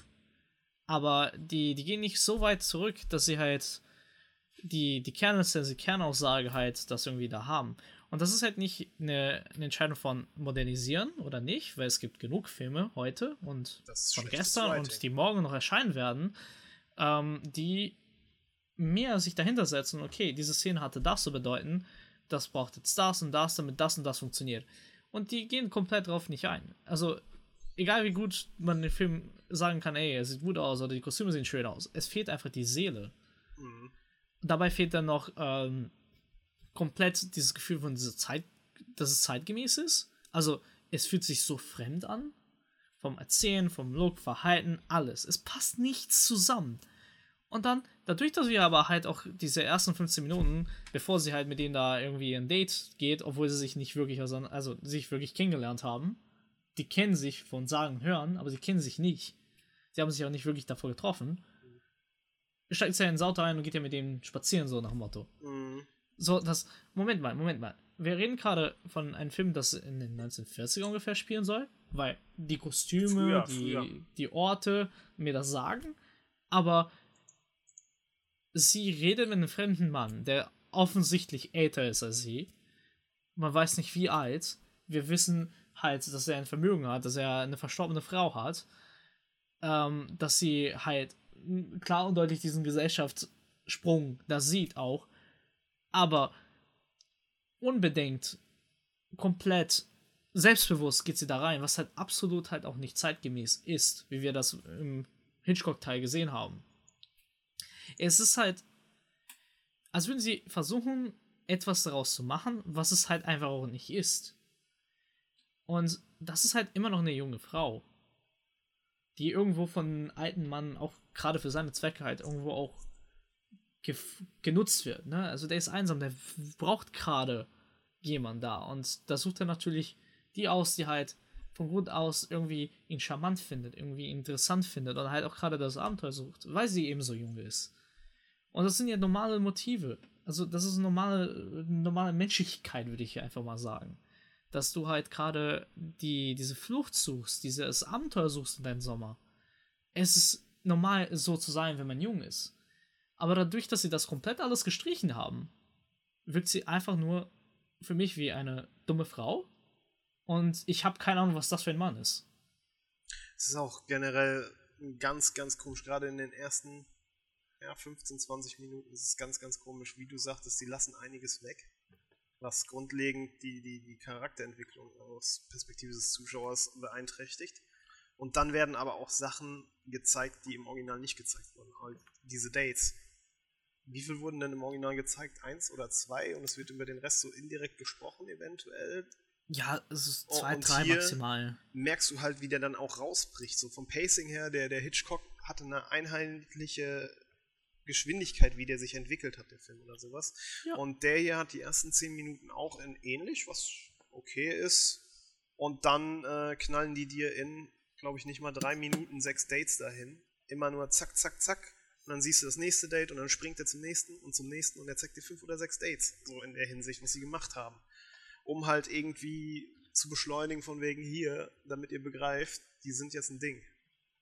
Ja. Und dann weißt du, dann, dann gibt es so cringige Momente wie, ähm, wie die sind da auf diesen auf dieser Plattform, schauen durch dieses Fernglas und dann sehen sie da auf dieses Boot, wie, ja, wie zwei Leute Sex haben. Ey. Und ich denke mir so, das, das, was wolltet ihr mit dieser Szene gerade zeigen? Wollt ihr hatte, einfach zwei nackte Ärsche zeigen oder was? Nee, ich hatte vor allem, ich hatte zu dem Zeitpunkt schon, als ich mir das mit meinen Freunden geschaut hatte, hatte ich schon gesagt, dass das super weird ist, weil unter dem Hintergrund, dass der alte Film ja nach dem Hazel-Code limitiert war, hat man hier in dem Film, also es kann natürlich sein, dass es einfach nur jetzt ist, ich habe den alten gesehen einen Tag vorher und schaue mir jetzt den an, dass es im Vergleich krass wirkt. Aber ich habe irgendwie auch das Gefühl, dass der, dass der wirklich den Regler so auf 11 geschoben hat am Anfang. Ja, hat er auch. Mit, mit Küssen und Körperkontakt und äh, er zeigt keinen Sex natürlich. Ja. Er zeigt auch jetzt nicht super viel nackte Haut, aber gerade ähm, wenn die schwimmen gehen am Strand oder was, sieht man garantiert mehr Haut und es ist nicht mal hypersexualisiert in einer gewissen Weise. Also es ist immer noch super zahm aus heutiger Sicht, aber definitiv wäre das kein Ding gewesen, was Hitchcock hätte machen können. Aber Mal ganz davon abgesehen, dass er das hätte gewollt, sondern das, das wäre einfach kein Ding gewesen zur damaligen Zeit. Aber der, der, der, der grundlegende Unterschied ist, es wird gemacht, weil wir es können und nicht, weil, weil es einen Grund gibt. Also, also da, da, ich habe ich also im Moment gerade später nach dieser Szene und es kam ja gab ja auch vor allem nachdem sie ins Haus Mandalay einziehen gab es ja ein paar Szenen äh, wo ich so Alter okay ihr versucht eine emanzipierte Frau zu zeigen cool ihr macht es aber gerade nicht ja. es ist einfach eine äh, also es sie also sie versucht mit ihm zu reden, nachdem sie Sex hatten. So nach Motto, warte mal, muss ich ihn erstmal mit ihm schlafen, damit er mit mir redet? Das ist halt genau die Message, die ihr gerade nicht machen wollt, aber trotzdem macht ihr es. Weil es, es ist es ist nicht nur touchy, es gibt halt keinen Grund für dieses Touchige, weil die reden ja nicht miteinander. Wir sehen ja nur, wie sie da rummachen, ich, sich da irgendwie ich küssen, Ich finde auch gerade, dass es in Bezug auf seinen Charakter die Charakterentwicklung stört, beziehungsweise ihn einfach. Welche Charakterentwicklung? Und, ja, nee, es eben, sie findet nicht statt. Und der Charakter, wie ihn Hitchcock etabliert hat, funktioniert auf der Basis ja schon von Beginn an überhaupt nicht, wie sie das jetzt in, in dem neuen machen. Weil so, ähm, du hast ja dieses, diese, diesen, gestandenen Mann, nach dem Weltbild, wie es damals halt vorhanden war, der ein wenig emotional distanziert ist, herabblickend, so ein bisschen äh, patronizing, so ein bisschen väterlich auf sie herunterschaut oder sowas. Und was kriegst du in der Netflix-Verfilmung? Der Typ äh, macht ihr mit, mit Sand, äh, legt er ihr was auf den Rücken beim Sonnen, damit sie dann nachher seine Initialen auf dem Rücken hat oder sowas. Und so überromantisiert und, ja, wie du sagtest, touchy ohne Ende. Es, es funktioniert überhaupt nicht für den Charakter, es, Eben, eben. Es wirkt halt einfach alles Mittel zum Zweck, aber du weißt nicht warum, du weißt auch nicht, was das Zweck ist, du weißt auch nicht, was sie daraus bekommt. Weil es passiert nichts. Und das fängt allein schon an, weil es fehlt eine erzählende Perspektive. Weil bei Hitchcock hast halt sofort erstmal, okay, wir etablieren halt über ihn, wir kommen in den Film ein aus der Sicht des äh, Mr. Winters. Und dann wechseln wir auf Mrs. Winter. So, ja. und das ist immer ein Zwischenspiel zwischen beiden. Aber in diesem Film sind wir nur aus einer erzählenden Perspektive da, eine beobachtende Rolle von Ereignissen. Wo wir weder wissen, warum, wer, wir sind auch, und das ist ein, ein wichtiger Aspekt in diesem Film, es gibt keine Szenen, wo sie miteinander reden, alle Informationen über dieses Pärchen erfahren wir nur über Szenen mit Dritten oder direkt über Dritten. Es gibt keine Szenen, wo sie wirklich sich hinsetzen und miteinander kommunizieren. Die gibt es einfach nicht. Und du hast halt, also diese ganzen Szenen, die sie miteinander haben, sind sie entweder am Rummachen, es gibt ein Problem, was von außen angebracht wird, und die diskutieren nicht miteinander wie ein Pärchen. Ja. Also die reden nicht wie ein, wie sich zwei Liebende miteinander. Es ist, ist mehr so ein Urlaubsfling, von wegen hier, wir sind jetzt beide gerade in Monte Carlo, wir haben ein bisschen Spaß und dann geht jeder seinen eigenen Weg. Aber das tut's ja auch nicht. Eben. Aber so, so das wird im, da sind wir ja wieder beim Implizieren. Hitchcock impliziert Sachen und, und setzt sozusagen Ideen im Kopf des Zuschauers fest. Das macht er hier auch, aber vollkommen falsch. So, und es gab für mich noch einen anderen interessanten Aspekt. In diesem Film fährt sie ja das Auto was ich absolut nicht nachvollziehen konnte, ja. wer die Idee hatte, das ist eine sinnvolle Entscheidung. Weil ich verstehe den Hintergrund. Es ist halt, okay, es ist eine emanzipierte Frau und ich kann mir auch gut vorstellen, in Hitchcocks Entscheidung war nicht nur charakterbedingt, aber auch, glaube ich, wahrscheinlich, weil ähm, gesellschaftlich gesehen die Frau nicht fahren sollte, glaube ich. Hier verstehe ich, dass sie fahren kann, aber es hat für mich es gab für mich keine Motivation, dass sie fahren soll. Und vor allem, es gab auch keine Motivation, warum der so rasen sollte mit dem Auto davor. Weswegen sie überhaupt das Steuern an sich nehmen sollte. Weil alles, was wir bis jetzt über sie wissen, sie ist jung aus New York. Welche 19-Jährige aus New York hat einen Führerschein? Niemand. Niemand. Nee, definitiv nicht.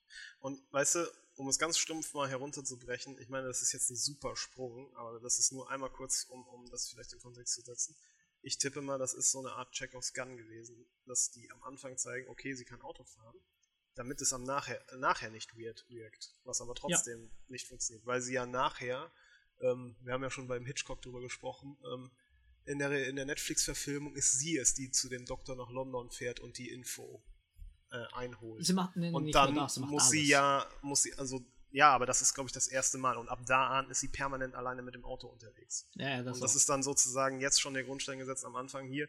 Er zeigt ihr, äh, oder er will ihr zeigen, dass sie Auto fahren sollte oder kann, oder will es ihr beibringen und sie zeigt ihm, dass sie das schon kann, etc. Halt, dass sie halt als, als, als eine ja, emanzipiertere Person direkt etabliert wird von Anfang an, anstatt dass man nachher da vor vollendete Tatsachen gestellt wird. Ha, und Spoiler, es ist beides Bullshit. Ich meine, es klingt jetzt, es klingt jetzt super fies, muss ich, muss ich auch sagen, dass wir hier das so runterreden. Es ist natürlich generell gut, aber es passt halt nicht, wenn man, wenn man sich an dem Originalmaterial.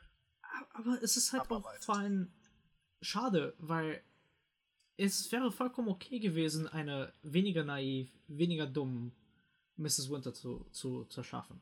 Absolut vollkommen in Ordnung. Nur du, du darfst, man darf halt nicht vergessen, wo sie herkommt. Es ist halt immer noch eine 19-Jährige oder Anfang 20-Jährige, die die Welt nicht gesehen hat und ja, wenn, wenn dieses Abenteuer und diese Erfahrung halt gerade sucht. Eben. Das heißt, sie, sie weiß nicht, worauf sie einlässt und teilweise spielen sie damit, teilweise ist sie das, sie, teilweise sie, aber auch komplett nicht. Sie, sie, sie, das ist ja auch so ein wiederkehrendes Dinge, wo ich mir dann denke, das hätten sie vielleicht ein bisschen mehr ausfleischen können, dann würde es vielleicht glaubwürdiger wirken. Es wird ja immer wieder erwähnt, dass sie sehr, sehr viel liest und sehr viel Wissen halt sich aus Büchern angeeignet hat. Was halt auch so, so diesen Wissensdrang darstellt oder so, dass sie so ein bisschen äh, über ihren eigenen Horizont oder den Horizont, den die Gesellschaft für sie vorgesehen hat, hinwegschauen möchte. Und das wiederum finde ich total in Ordnung. Aber aber das darf nicht der Grund sein, warum sie das kann. Nee, eben. Und dann nutzen die das einfach so plump. Es ist halt so von wegen, hey. Ja, wird schon funktionieren. Sie, macht, sie, sie machen ja dann sogar den Gag, glaube ich, beim Autofahren, oder? Wo dann. Ich äh, glaube, ja. Ja, sie hat kurz also vorher das mit den Büchern erwähnt und dann macht er, glaube ich, noch den, den Gag. Ich hoffe, du hast es nicht nur aus dem Buch gelernt oder sowas. Wo es halt sie auch schon wieder so ein bisschen herunterspielt in einer gewissen ich, Weise. Ich muss, ich muss tatsächlich sagen, also nichts an diesem Film ist mir hängen geblieben, außer dieses absurd schlechte Ende.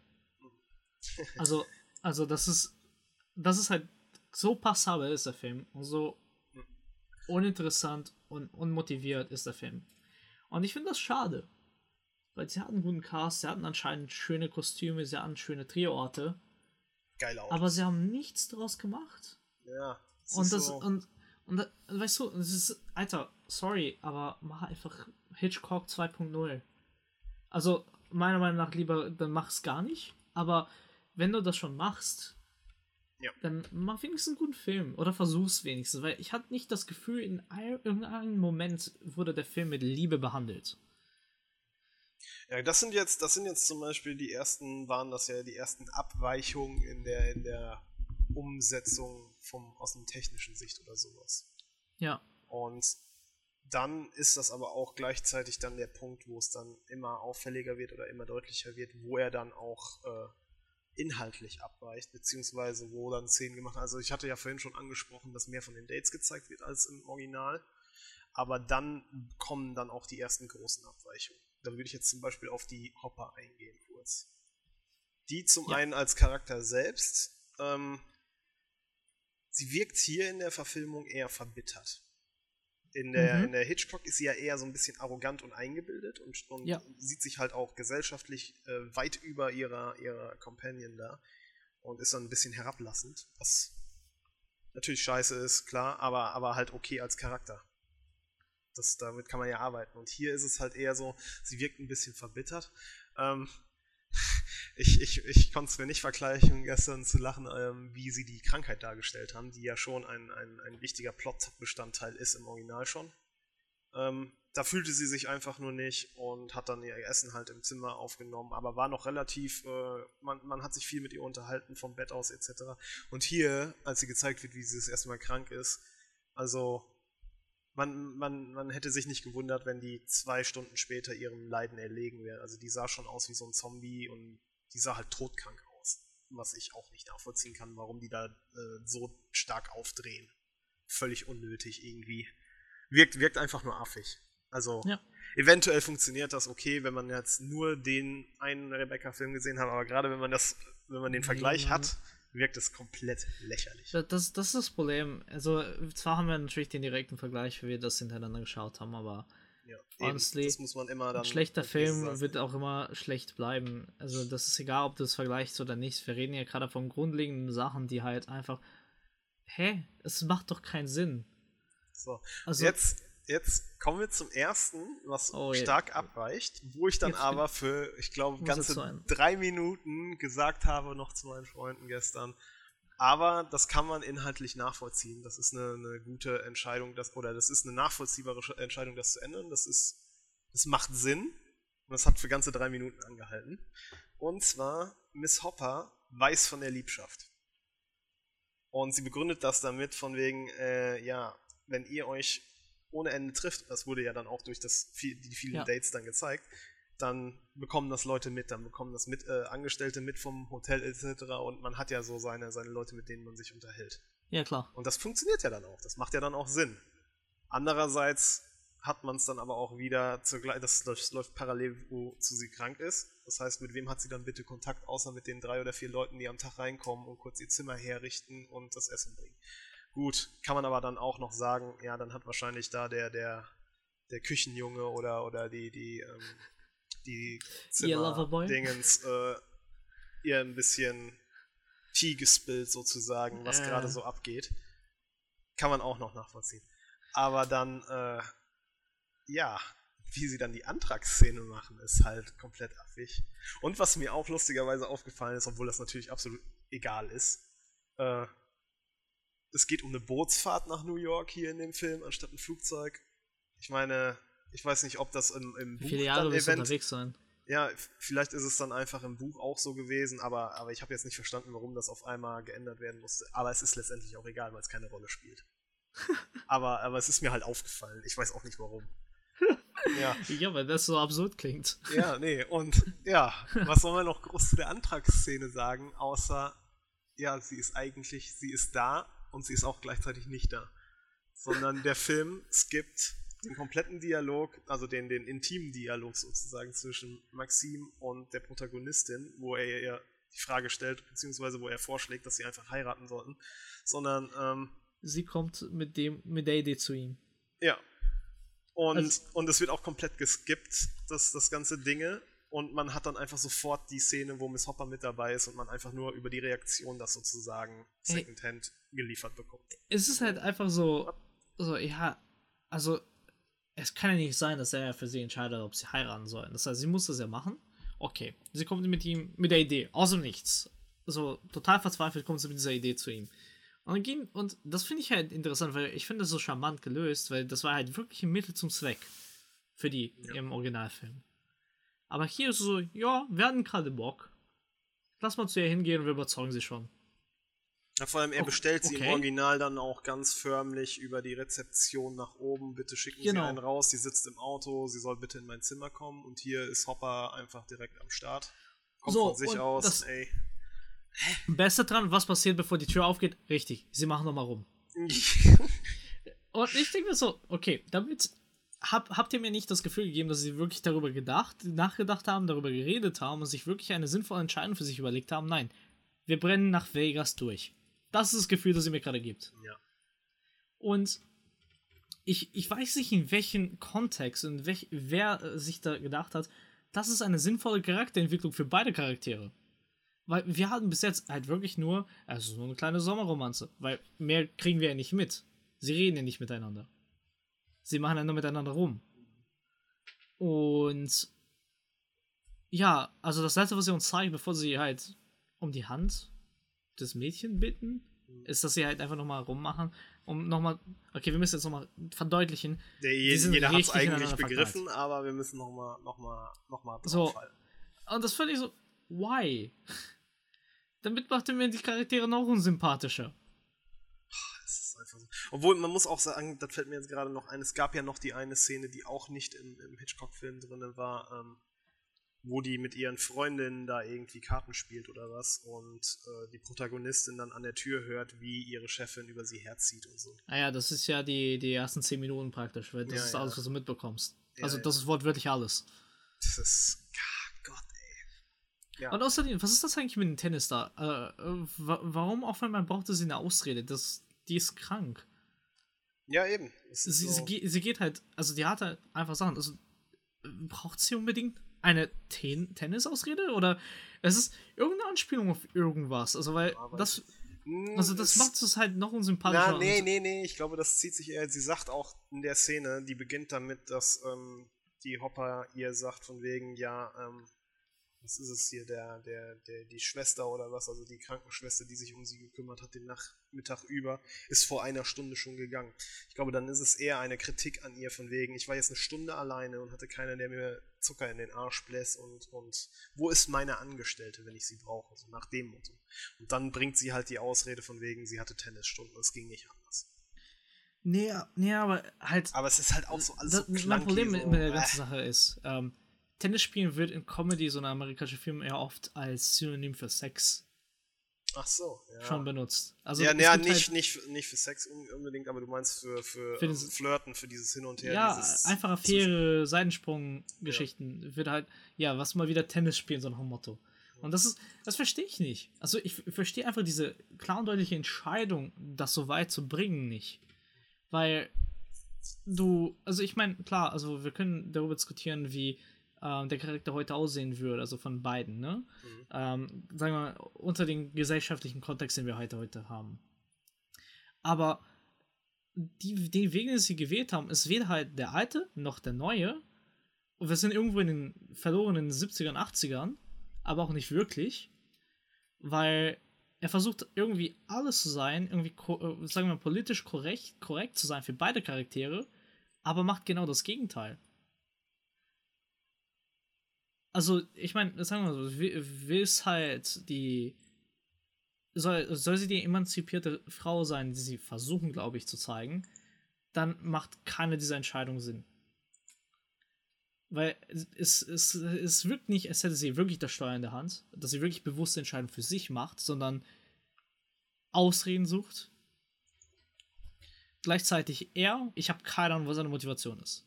Also, ich habe keine Ahnung, außer dass er mit ein hübsches Mädchen äh, ein paar Mal rummachen und schlafen will. True. Also, für mich ist das ein Arschloch und ein dummes Mädchen leider. Ja. Leider. Und das, das finde ich Finde ich schade. Ist halt super problematisch, wenn du von allen Charakteren, die du vorgestellt bekommen hast, so keinen hast, für den du wirklich routen kannst. ist einfach so. Gar nicht, oh, gar nicht. Irgendwie so, ja, cool. Und es, ich finde es halt echt schade, weil das ist halt komplett die Darstellung, weil die, die hätten diese ganzen Entscheidungen. Und ich meine, wirklich, es wäre okay gewesen, dass sie nur Spaß haben wollen und einfach nur die Welt, alles vergessen wollen. Wäre alles okay gewesen. Wäre die Motivation dafür da. Aber das machen sie ja nicht. Also, der Film scheitert und die Charaktere wirken halt so flach, unsympathisch und oberflächlich, weil die Motivationen einfach falsch sind. Mhm. Weil es ist weder eine Entscheidung, die sie für sich selbst treffen, noch ist es irgendwie eine größere Motivation für irgendwas anderes. Und vor allem, was zum Teufel macht der da? Also, ich lerne die Charaktere nicht mal kennen. Also, das ist halt so ein einfachsten Sinn des Wortes so ein Schlamassel an äh, Sachen, die falsch funktionieren.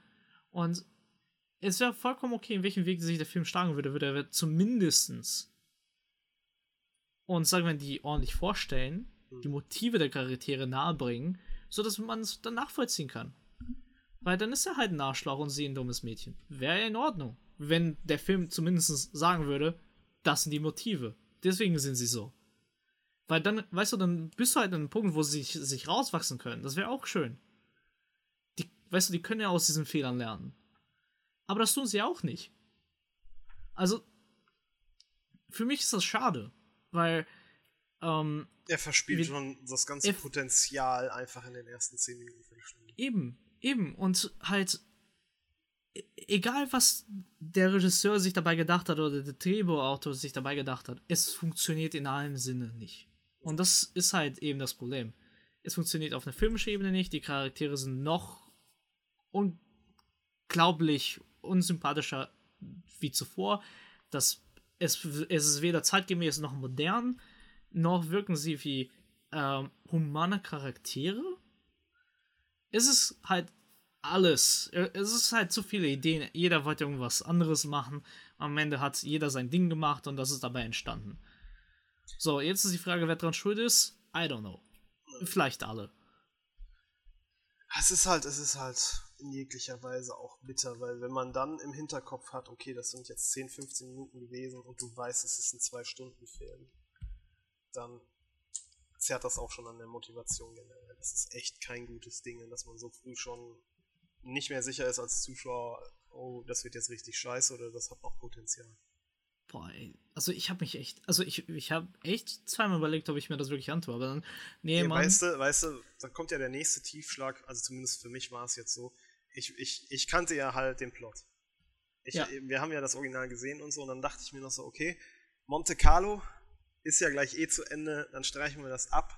Vielleicht hat es ja genau. mit Denvers und so besser hinbekommen. Und dann war wieder so ein ganz kurzer Moment Hoffnung da, weil eigentlich Denvers ein super Charakter ist, da kannst du ja eigentlich nicht so viel falsch machen. Puh. Ja, gut. Äh, Ankunft auf, auf Mandalay? Auch schon anders gedreht. Darüber reden wir nicht, oder? Das nee, ist, ist, die Szene war einfach katastrophal schlecht. Leider. Richtig scheiße. Auch, oh, Mann. Aber worauf ich kurz eingehen möchte, wo ich das, hatte ich das Gefühl, ähm, im Original, im Hitchcock. Du siehst Wie viele Angestellte siehst du? Drei? Vier? Plus dann noch den Typen, der aber nur im Fünf, Bootshaus sechs um- vielleicht. Maximal. Und es sind nie mehr als zwei, vielleicht maximal drei Stück in einer Szene von den Angestellten noch. Und du hast trotzdem so ein Gefühl bekommen, wie gigantisch das Haus ist. Ja. Und das impliziert ja dann gleichzeitig, dass es alles leer und so ein bisschen verlassen ist, was alles mit auf der Stimmung aufbaut, was alles vollkommen in Ordnung ist. Und die kommen in Mandalay an und da stehen gefühlt 20 30. Leute, 30 Leute stramm. Und du hast permanent Full House. Äh, in jeder Szene rennen dann sechs oder sieben Leute im Hintergrund rum. Äh, absoluter Overkill waren dann auch ähm, die ein oder zwei Szenen, wo sie ähm, am, äh, beim Essen von den Angestellten reinplatzt oder wenn man die generell da zeigt, wo du dann wirklich Background Noise hast, weil sich da irgendwie 30 Leute unterhalten. Und so, es, ist, es wirkt total lebendig, das Haus. Und es das verliert halt. sich halt komplett. Ja. Und Die Stimmung das geht Schlimmste komplett flöten. Ist, das Schlimmste, was ich halt gerade damit habe, ist, du hast halt nicht das Gefühl, also du, du erfährst es wieder aus einer Zuschauerperspektive. Das heißt, du erfährst nicht diesen Eindruck, den, äh, den die neue Mrs. Winter ja hat, wenn sie da das erste Mal ankommt. Und das war ja das, was so überwältigend war für sie. Es ist ein großes Haus, Rebecca ist die tollste Frau der Welt, diese sehr gruselige Hauswärterin. Sie, Und alle Menschen, die halt sie, diese Rebecca geschätzt haben, erwarten jetzt genau das Mindeste für dich, von dir. Aber hey, du bist eh nicht Rebecca, du kannst eigentlich gleich wieder gehen. Aber das, das Gefühl ist nicht da. Es ist auch vor allem auch nicht mal da, dass die Haushälterin irgendwie gefährlich wirken könnte. Es ist halt einfach so passabel, so bum, bum, bum, bum, bum. So, ja, Im, im ist halt ein Original- Haus im mit zu Original vielen Menschen. wirkte es halt so ein bisschen unheimlich, gepaart mit der Unsicherheit der, der Protagonistin oder so. Und hier ist es halt Full House und es ist eher so social awkward. So, Ja, genau. du, sie passt nicht in, in, in, in das Leben des Hauses rein. Und in dem anderen hast du ja nicht so wirklich Leben, sondern das ist das, das, das Nachwirken der Toten, was so ein bisschen den, den Alltag bestimmt. Ja, einfach so trauern, nachtrauern. Ja. So, und dann, dann gibt es halt Das ist zwei. beklemmend. Genau, und da gibt es halt noch drei Entscheidungen, die, bevor, sagen wir mal, die Plotpoints wieder relevant werden, die ich interessant finde. A. Ähm, sie, sie wird also von dieses Zimmer da gebracht, in den äh, Ostflügel. Ja. Und das sieht halt einfach aus wie ein Arbeiterzimmer. Was im. Was, was für mich nicht Sinn ergibt. Nee, weil sie Wenn sie doch die Frau ist. von dem Hausherren ist. Es also ist die Hausherrin. Es ist nicht nur die Frau des, des Hausherrn, es ist die neue Hausherrin auch. Genau. Die ist in Wieso? der Sinne ja auf einer Ebene mit ihm. Genau, wieso kriegt sie ein Arbeiterzimmer im Ostflügel? Also, erklärt sich nicht. Ähm, zweitens, sie kommt ja, also die wird ja zu Rebecca wegen dem Druck von außen. Weil alles, Rebecca, überall, Rebecca, da, Rebecca hier, Rebecca so toll, da. Aber das gibt's in diesem Film nicht. Sie machen Es es, sie machen es in ausgewählten Szenen, wo ich aber dann das Gefühl hatte, das war eine Szene, wo sie gesagt haben, wir machen die genau wie im Original und es ist nur deshalb überhaupt drinne. Wo sie sich wahrscheinlich gar keine Gedanken gemacht haben, warum das im Original so gezeigt wurde, alles. Wo man dann, ich habe da gefühlt, das ist so ein bisschen, das sind so die ein, zwei Copy- und Paste-Szenen, wo dann halt Rebecca zwangsläufig drin ist, aber es ist dann irgendwie, fühlt es sich dann an wie Zufall, weil man den Rest von der Netflix-Verfilmung nicht wirklich viel dieses Bild wieder sieht. Man hat überhaupt nicht die, die Grundlage, um die Unsicherheit und sowas in der Protagonistin wachsen zu lassen, weil äh, denn was weniger auf den Plan tritt. Klar, sie ist da und sagt ihr öfter mal von wegen, ja, so hat das, hat das die alte Hausherrin gemacht, das ist schon da, aber nicht mal ansatzweise in dem Ausmaß wie in dem Original. Und auch Genau. gar nicht mit der Reichweite, mit der emotionalen Reichweite, mit der sie noch, da. noch viel schlimmer. Die gehen sogar noch einen Schritt weiter. Sie entscheidet für sich selbst, Rebecca zu werden. ja. Sie geht die Schritte, sie trifft die Entscheidung. Und alle Entscheidungen, Stimmt, die nicht genau. in ihrer Macht stehen, wird alles auf diese junge äh, Mitarbeiterin da abgeschoben, die um sich kümmern soll. Genau, bei, bei, bei dem anderen attackiert Danvers eher aktiv. Und hier ist es ja eher so, Rebecca will was machen und kriegt dann gesagt, wie es die andere Nö. gemacht hat und dass sie dem nicht gerecht werden kann. Genau. Das ist eher so als Reaktion auf das, was, was, was die Protagonistin versucht. So, aber du kriegst auch nicht, also, aber es entwickelt sich halt nicht, weil sie kommt halt nicht voran und es, du, immer noch, es, du weißt auch nicht, warum sie das macht. Deswegen, du, also ich konnte mich nie mit ihr identifizieren, nie nachvollziehen, warum sie was macht, weil der Film sich nicht die Zeit nimmt, die Charaktere so zu etablieren mit ihren Motiven. Also, was sie wirklich wollen. Ich hatte auch nicht das Gefühl, dass sie sich lieben, weil, und das ist nämlich der dritte Punkt, worauf ich hinaus wollte, Mr. Winters, in dem Moment, wo sie nach Mandalay kommen, existiert erstmal nicht mehr. Nö. Also, als würde er vom Drehbuch rausgestrichen worden weg. sein. Einfach weg. Irgendwo so Background-Charakter. Bis er dann Schlafwandeln anfängt. Er, er kommt so fünf Szenen so gefühlt vor mit anderen. Es gibt halt keine Szenen, wo sie zwei so wirklich Pärchenmomente haben, außer sie schlafen wieder miteinander. Jo. Halleluja. Hey, kein Haze Code, also kann gepimpert werden. So, oh, oh, nee, oh, warte, das nicht mal. Weil Nee, das es, zeigen es sie wird, natürlich ja, auch es nicht, wird aber- angedeutet und dann sind sie schon fertig. Also, also weißt du, wenn, sie schon sagen, okay, wir gehen all in dieses Sex-Ding, nein, gehen sie auch nicht. Es ist halt so, hä? Leute, entscheidet euch mal, was wollt ihr? Wollt ihr wirklich einen schlechten Blockbuster haben, wo es eigentlich nur um Sex, Drugs, Rock'n'Roll geht? Oder wollt ihr einen sinnvollen Film machen? Und die haben sich halt da irgendwo gestritten und versucht beides zu machen. Und nichts dabei gemacht. Und es, es, wird, halt, äh, es, es wird halt immer schlechter. Das wird immer schon. Ja, äh, oh, da muss ich gerade nochmal vielleicht doch nochmal auf die Hunde eingehen. Ja, Hunde, jetzt auf einmal Plural. Ich hatte ja schon in der ersten Hälfte gesagt, dass die Leute, wenn sie sich jetzt den Film anschauen, mal auf den Hund achten sollten. Ja, in der Netflix-Verfilmung sind es zwei Hunde. Und sie werden ein oder zweimal auch entsprechend wie im Original benutzt, um den Plot voranzutreiben, was okay ist. Aber trotzdem geht eine ganze Menge Implikation. Das ist, glaube ich, das Lieblingswort von mir, diese Folge. Geht flöten. Also, dann will ich jetzt noch mal kurz darauf eingehen, was, was Hitchcock zum Beispiel mit, mit Jasper, dem Hund, macht, im ersten Teil. Ähm, der ist erstens, dauert es wirklich ein paar Szenen, bis der Hund mit ihr warm wird, mit der Protagonistin. Und am Anfang merkt man halt, dass der Hund noch an seiner alten Herrin äh, hängt. Äh, man merkt das alleine daran, dass der halt immer wieder Wache vor der Tür zum Westflügel liegt. Also du siehst immer wieder den Hund, wie er, wie er sozusagen den Teil des Hauses bewacht, wo seine Herrin früher gewohnt hat. Ja. Und dass er so sozusagen sich so ein bisschen zwischen, zwischen dem äh, Andenken und Erbe von seiner Herrin legt und Wache hält und der neuen so entgegenspringt sozusagen. Und es dauert dann, bis sie miteinander warm werden. Er rennt auch öfter mal weg, wenn die zusammen unterwegs sind, was wiederum aber hilft, neue Locations sozusagen aufzudecken.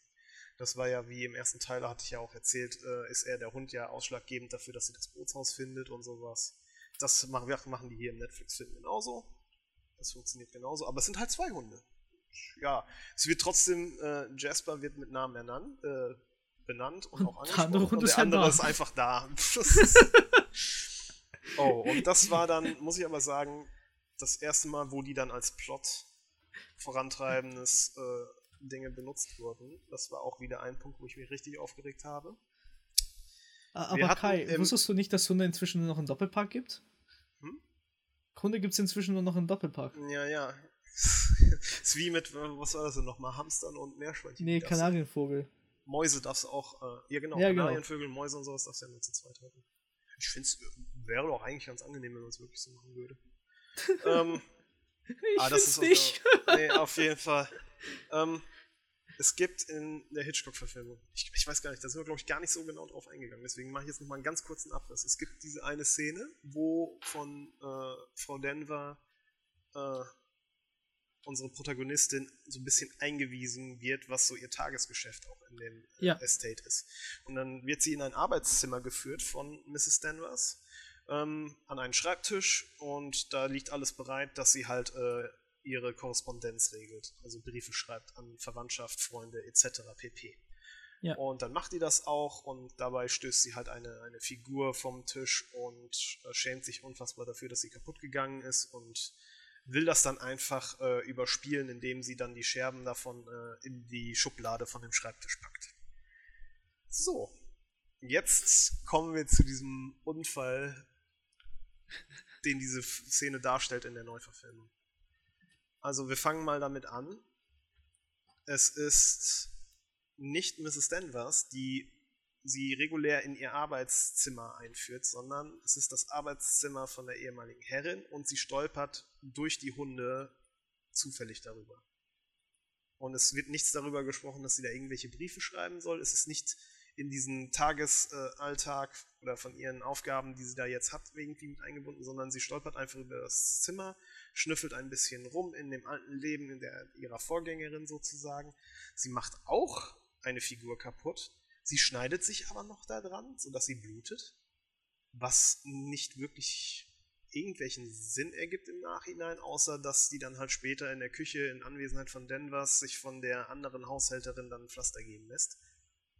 So, weil es wird nicht mehr aufgegriffen. Weil äh, es gibt im anderen Film auch später noch eine Szene, wo halt ein anderer Mit äh, Angestellter oder Mitarbeiter dann äh, beschuldigt wird, dass er die äh, Statue geklaut hat oder, oder zerstört hat, ich weiß es nicht mehr genau. Wo sich das dann halt klärt, indem äh, die Protagonistin gesteht, dass sie die kaputt gegangen ist, aus Versehen beim Arbeiten. So, und hier genau dieselbe Szene, aber auch kein Callback dazu, dass die ja gesehen haben, dass sie sich verletzt hatte oder sowas. Es macht einfach keinen Sinn, dass sie sich da verletzt. Das, ja, gut. Wurde halt hinzugefügt, hat keinerlei Auswirkung auf irgendwas. Aber sie hat sich halt geschnitten dabei. Ja. Weiß der Geier warum. Ja, also ich, ich, ich hab's auch nicht verstanden. Nee. Also, also, also, keine Ahnung, also würde der Film sagen, sie ist verletzlich, also ja. irgendwo verletzbar, aber ich, ich wüsste nicht, warum der Film mir das sagen wollte. Also es hat für mich auch einfach keinen Grund ergeben, weil für mich ist sie sowieso schon zerbrechlich wie sonst was. Es, es, es, es ist alles ein bisschen emotionaler gehalten, muss man ja sagen, weil dann in der Szene, in der Netflix-Verfilmung, sind irgendwie alle am Heulen als das dann. Äh, also ja. sie, die Protagonistin, heult dann, weil sie gestehen muss, dass sie die Statue kaputt macht. Und der Typ, der beschuldigt war, heult auch. Wegen Stress und was weiß ich. Aber es wirkt halt so ein bisschen, alles ein bisschen überdreht. Ja, keine Ahnung. Das ist also, irgendwie komisch. Also, also man, man, man, sitzt da und, und, zweifelt einfach an allem, was man sieht. Also es hat einfach alles nicht funktioniert. Ich, ich spring mal ein bisschen weiter, weil da, ich hab. Ach, das. Oh nee, nee, eins muss ich noch machen. Okay. Ähm, oder sehe ich das jetzt gerade? Doch, das war, glaube ich, auch noch in der Szene. Dass sie in der Schublade von dem Schreibtisch findet sie die Broschüre für den, äh, für den Schne äh, Schneider in London. So, und im Originalfilm ist das in so, einer anderen ja. Szene. Ja. Generell in einer anderen Boah, ja, Szene stimmt. später. Hab ich total und vergessen. Da findet sie halt auch äh, irgendwie Pläne für ein Kleid, was äh, die Rebecca de Winters ursprünglich äh, in London bestellen wollte. Und das macht sie dann auch. Also wir reden jetzt gerade vom Hitchcock-Film. Sie bestellt dann einfach so ein, es ist jetzt nicht so ein aufwendiges Abendkleid, aber einfach ein Kleid, ein allgemeines, ganz normales Kleid mit so Blumen vorne dran. Sah ganz schick aus und sowas. Aber es ist ein ganz normales Alltagskleid sozusagen. Oder zumindest jetzt, wie wenn man mal ausgehen möchte. Jetzt nicht für eine, für eine Gala oder sowas, aber halt ein Ausgehkleid. So, und jetzt wird das erstens mit in diese Szene vorgezogen, dass sie die Broschüre findet. Und es geht aber diesmal um äh, sexy Unterwäsche in einer gewissen Weise. Um Satin und transparentes Zeug und sowas. Was auch irgendwie. Nicht Sinn der Sache ist. Ja, und das erzählt sie dem dann auch ganz beiläufig. Also im Original ähm, steht sie dann auf einmal einen Abend dann in dem Kleid vor ihr und er, er komplimentiert sie dazu und findet es ganz hübsch. Und sie ist dann auch ganz froh, dass sie sozusagen da so ein bisschen. Ja, so ein bisschen Rebecca-mäßig da ihm gefallen konnte. Und dann war es dann auch aber halbwegs gegessen. Jetzt hier in der Netflix-Verfilmung genau, erzählt er ihr davon, ohne dass das schon angekommen ist oder dass es gezeigt wird. Gott aber auch gleichzeitig, da war auch von ihm noch der Unterton, dass er, dass sie das nicht machen muss. Ja. Richtig. Sie muss das nicht machen, aber in, den, in der Neuverfilmung wird das einfach komplett rausgelassen. Irgendwie, ja, ist komplett so. Es geht einfach komplett unter. Aber es ist gesagt, so, so, nach dem Motto, hey, wir hatten ja noch die, die Kleidszene, ja, lass ihn auch noch reintun. Ja, warum? Äh, keine Ahnung, egal, mach, mach Unterwäsche daraus. So, dann gehe ich mal weiter, weil, also ich, wir, wir haben noch so viel hier, noch so viel hier und ich, aber eine, eine, eine Frage habe ich. Wer auch immer hat die Szene mit Jack Favell geschrieben, wo sie etabliert, wo er etabliert wird? Mhm. Warum geht sie, erstens, ohne zu wissen, wer das ist, geht sie mit ihm rein? Also, oh, oh, also, why? Also, einfach, why? Stranger Warum gehen die reiten? Stranger Danger. Also erstmal erst das. Ähm, und dann erst am Ende dieses Date, wir, wir, sind wieder fünf Minuten später, Filmzeit, erfahren wir erst, oh, übrigens, ich war äh, ich war der, die Affäre von Rebecca. Das ist so dumm. Erzähl Das es am besten mal nicht deinem Ehemann, dass wir hier abgehangen haben. So, what? Und dann, ohne Kontext, re rennt sie dann in diesen Arbeiterraum, wo sie alle natürlich am Essen waren, diese 30 Mitarbeiter. So, wie konntest du ihn nur reinlassen? Du weißt doch, dass er den nicht, nicht hier haben will.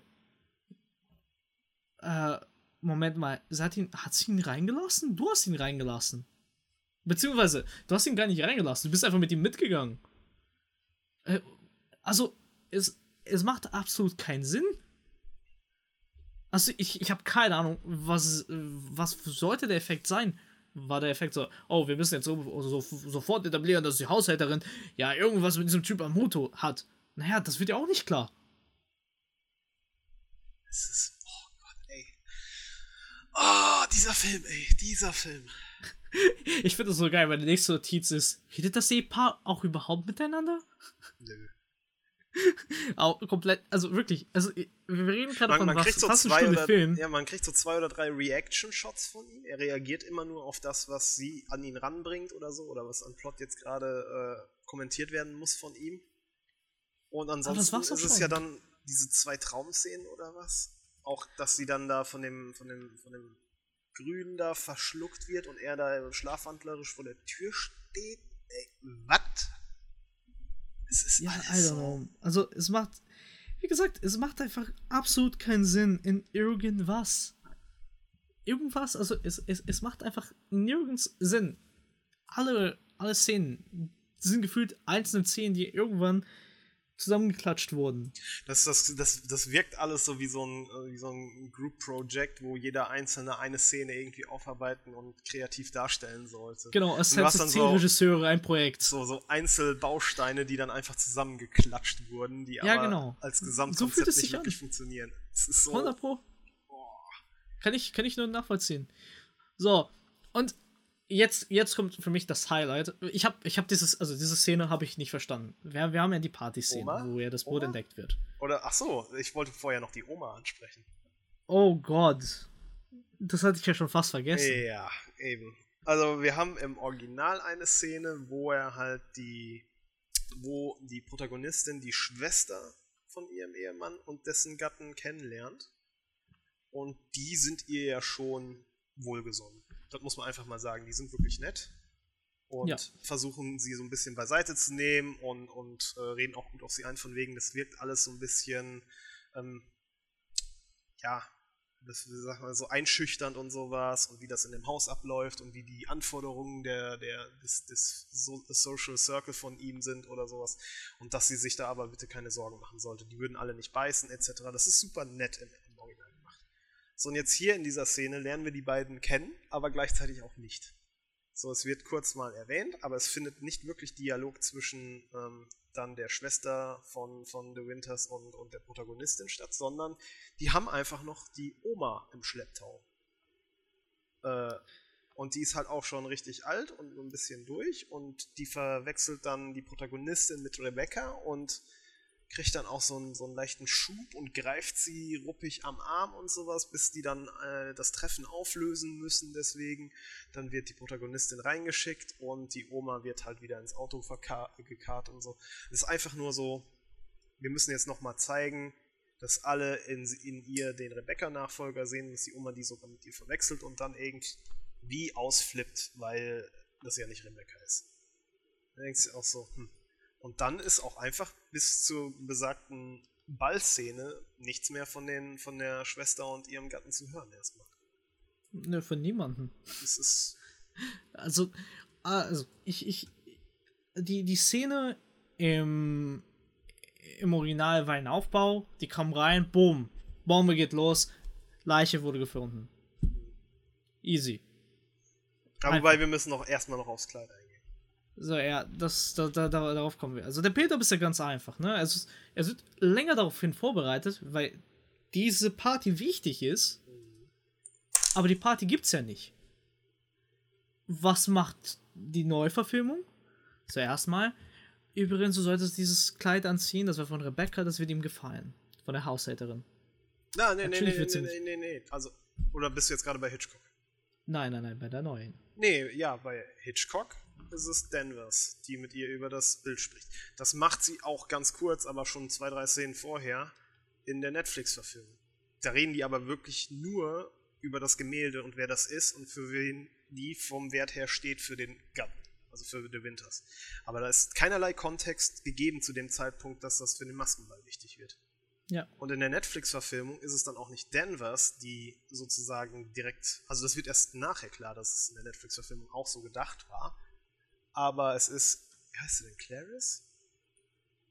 Also die, Keine die, das, das junge Hausmädchen, was immer wieder so als, als Zeit, äh, ja nee, die, die immer wieder ihr, äh, der, der Protagonistin zur Seite gestellt wird. Es gibt kaum Szenen im Haus, wo nicht, ähm, oh, jetzt muss ich mal nachschauen, wie die heißt. Da, da, da, das, Ist egal, das, das wissen, Zimmermädchen meinst. sozusagen, ähm. Und das ist im Netflix-Film auch das Zimmermädchen, was die Idee hat, hey, zieh doch das Kleid an, was auf dem Gemälde zu sehen ist, weil er, er liebt das Gemälde, er liebt seine Tante, Großtante oder was, die auf dem Gemälde abgebildet ist, mach das doch. Weil das Zimmermädchen auch noch nicht so lange da ist, dass sie halt selber nicht weiß, dass das eine beschissene Idee ist. Ja. Und das heißt, in der Netflix-Verfilmung macht es die Danvers nicht selbst, sondern die äh, setzt das, äh, das, das Zimmermädchen darauf an, ohne dass sie wirklich weiß, was sie da tut, ähm, die davon zu überzeugen, das rote Kleid zum Maskenball zu tragen. Was halt ziemlich schade ist. Also ich, ich finde ich finde diese Szene schrecklich. Es ist, es ist halt so, bis zu dem Zeitpunkt ist eh schon in der Netflix-Verfilmung wesentlich weniger Danvers und dieser Charakter wird komplett einfach ähm, ähm, äh, verläuft im Lernen. Er, er hat so viel, unfassbar viel Potenzial und sie nutzen gar nichts davon. Naja, lassen also das über genau, Dritte genauso wie regeln, der, der lassen- Mr. Winters. Den gibt es einfach in diesem Film nicht. Ja, sie findet einfach nicht statt. So, und das bleibt halt bei Rebecca, nur auch nicht wirklich, weil du erfährst auch nicht, und du bist auch nicht bei ihr. Du siehst, du siehst ihr zu. Es ist halt so ein, so ein Mix aus komischen Entscheidungen, die einfach nicht zusammen funktionieren. Und es ist halt leer. Und dann, okay, jetzt kommen wir bitte zu der Partyszene. Ja. Sie kommt zur Party, natürlich Katastrophe, keiner mag das Kleid, weil sie natürlich an Rebecca erinnert. Mensch, wer hätte das gedacht? Ja, aber auch, Kommt- auch die Art und Weise, wie der Reveal ausgespielt wird, auch schon wieder komplett äh, auf das Original geschissen und das ganze Potenzial einfach im Wind verlaufen lassen. So, Im und- Original, Im Original kommt sie die Treppe runter und ja, sie, sie kommt halt zu, sie wird nicht angekündigt, sie kommt halt einfach runter, nachdem sie fertig ist. Vorher durfte sie ja keiner sehen. Sie kommt Ja. dann einfach runter. Ähm, ihr Mann ist mit äh, seiner Schwester und deren Ehemann in einem Gespräch vermittelt, mit dem Rücken zu ihr. Und dann irgendwann schafft sie es so indirekt auf sich aufmerksam zu machen, dann drehen sie sich um und dann kommt der große Reveal. Und dann sieht man, wie ihm die Gesichtszüge entgleisen, wie sie dann erkennt, dass sie gerade einen riesen Fehler anscheinend gemacht hat. Dann sieht man, wie bei ihr alles stirbt im Gesicht. Und dann ist das, dieser Punkt der Szene abgearbeitet im Original. So, und jetzt Ja. kommt Netflix und Netflix inszeniert das einfach gnadenlos. Mit Trompeten und Fanfaren wird angekündigt, dass die Grande Dame des Hauses jetzt fertig ist und ihr großer Kostümreveal kommt. Und dann stehen die alle da und die Erwartungen sind aufgepumpt und dann, ja. Boom. Komplett runter. Sie geht heulend ins Zimmer. Ihr, ich weiß nicht mal, wer sie wieder zurückholt. Und dann ist sie da auf dieser Party und dann gibt es so eine gefühlte Drohungsszene. Mhm. Weil alles so verschwommen ist und irgendwie wild, bla, bla, bla, bla. Und es zieht sich einfach so extrem in die Länge. Dieses nachstehende Gefühl, komplett lost in diesem Ball da zu sein. Und dann, bumm, dann erst wird, oh, wir haben was gefunden. Oh mein Gott, kommt sofort ins Bootshaus. Bla, bla, bla, bla, bla, bla, bla. So, Alter, I have no idea, was diese Szene dazu bedeuten hatte. Also, also ich hab, ich war so verwirrt beim Schauen. Ich war so verwirrt.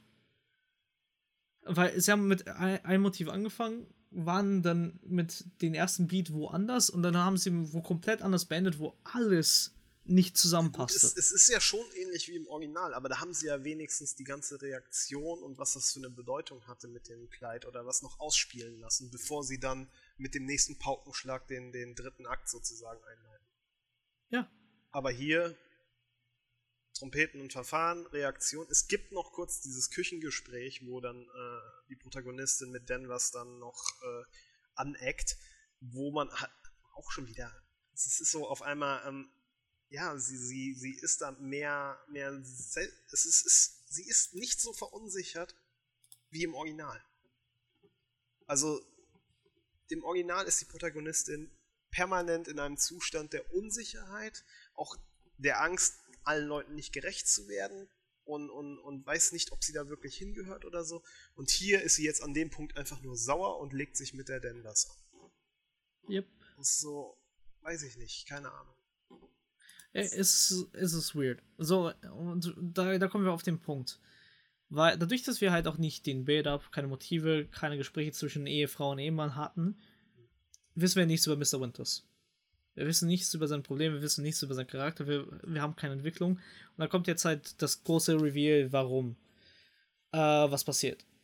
Die machen da meiner Meinung nach drei große Fehler. Natürlich kannst du keine Empathie für Mr. Winters aufbauen, weil du ihn nicht kennst. Für dich ist er jetzt gerade in dieser, dieser Affäre immer noch, weil es, es ist ja seitdem nichts passiert. Dann versuchen sie zwanghaft die, die Lead-Rolle dann auf Mrs. Winters zu geben, weil der Prozess ja dann natürlich um, also sie muss ja den Prozess lösen. Ja. Ähm, und dann das dritte, dieses Gespräch ist so beiläufig, dass es absolut kein Konflikt entsteht. Also wirklich, es gibt nicht mal in diesem wichtigen, klärenden Gespräch nicht mal einen Konflikt. Welches meinst du jetzt? Da, wo. Äh, Im Bootshaus, nachdem sie die Leiche gefunden haben. Ich, ich keine Ahnung, ich finde auch generell den Ton, mit dem sie das umgesetzt haben, dieses Überdramatisierende mit der Pistole. Oh. Das hat mich so gestört. Es hatte, wie du sagtest, es hatte keinerlei Tiefgang in der, in der, in der Ding. Es, es, es wirkte so Soap-Opera-mäßig. Es wurde so überdramatisch, wurde dann halt von ihm dargelegt, wie es abgelaufen ist damals, aber dadurch, wie du sagtest, keine, keine Charakterentwicklung vorher stattgefunden hat, wirklich, dass man da irgendwas nachvollziehen kann oder sich auf irgendeine Seite schlagen kann, ist man da so ein bisschen vom Kopf gestoßen. Und ja. jetzt kommt auch zum Tragen, jetzt muss ich ja, jetzt muss ich ganz große Spoiler auspacken. Die Netflix-Verfilmung hat das Ende des Buches übernommen, weil jetzt natürlich durch den Haze Code ähm, nicht mehr die Restriction war, ähm, das Originalende des Buches durfte damals nicht verfilmt werden von Hitchcock. Also es wäre niemals durch den, durch den Zensus gekommen, äh, durch den Zen äh, also wäre äh, zensiert worden. Oder hätte halt keine Freigabe bekommen fürs Kino. Und zwar aus dem Grund, ähm, wenn man Spouse, Spouse, Spouse, Spouse, also wenn man seinen, seinen Partner, seine Partnerin tötet, in der damaligen Zeit, dann darf es kein Happy End für den Mörder geben der muss bestraft werden innerhalb des Films. Und das hätte man so nicht umsetzen können. Das heißt jetzt in der Netflix-Verfilmung und im Buch ähm, ist nicht nach dem Streitgespräch zwischen Rebecca und äh, Maxim sie gestolpert und Kopf angeschlagen und dann war sie tot und dann wurde der, der Selbstmord inszeniert oder sowas, sondern ähm, sie hat ihn provoziert mit demselben Motiv von wegen, ähm, ich bin schwanger von jemand anderen und das Haus und alles geht an, an die Früchte eine, der, der Lenden eines anderen etc. und dein ganzer Name ist im Arsch und was weiß ich. Und sie provoziert dann, dass er sie erschießt. Und jetzt passiert das halt wirklich. Er erschießt sie. Also er hat sie umgebracht. Es war kein Unfall, sondern es war Mord. Und jetzt mit Aussetzen des Haze Codes in der modernen Zeit natürlich funktioniert das dann auch, dann kannst du das auch so machen. Aber wenn du dann halt vorher zumindest seit die an dem Anwesen sind, halt keinerlei Bezug zu dem Charakter bisher entwickeln konntest und jetzt vor den Kopf gestoßen bekommst, ja, er hat sie umgebracht und dann die Protagonistin trotzdem sich auf seine Seite schlägt und ihn trotzdem beschützen will, dann sitzt du da als Zuschauer und denkst dir so, ha. Renn einfach weg, Mädchen. Ja, so, so Verschwende ich deine Zeit. What the fuck? Er ist genau so, das Arschloch, so was du dachtest, er ist. So eine, so eine Mischung aus, äh, bist du dumm und ist es Stockholm-Syndrom? Ja. Man, man kann es nicht so wirklich nachvollziehen, klar. Und da können wir auch wieder zurück auf das, was wir die ganze Zeit am Anfang diskutiert haben. Sie wollten eine emanzipierte und schlaue Frau, vor allem die selbstständig ist, zeigen, haben aber das genaue Gegenteil gemacht. Sie haben, sie haben einen, eine, eine Heldin, einen Heldencharakter erzeugen wollen auf auf einem Grundgerüst, was halt durch das Buch und halt auch durch die Hitchcock-Verfilmung geliefert ist, wo das überhaupt nicht drauf passt. Das, das passt einfach, das geht nicht, das funktioniert nicht. Und er hat es trotzdem versucht und er ist gnadenlos gescheitert. So, und es geht halt nämlich jetzt weiter, weil sie natürlich, weil sie ihn ja retten will, übernimmt sie ja alles. Die Infos werden ja einfach so überbracht. Es liegt ja nichts auf dem Spiel, weil ich meine, der Typ hat sie ja gestanden vor ihr. Also der hat sie ja umgebracht.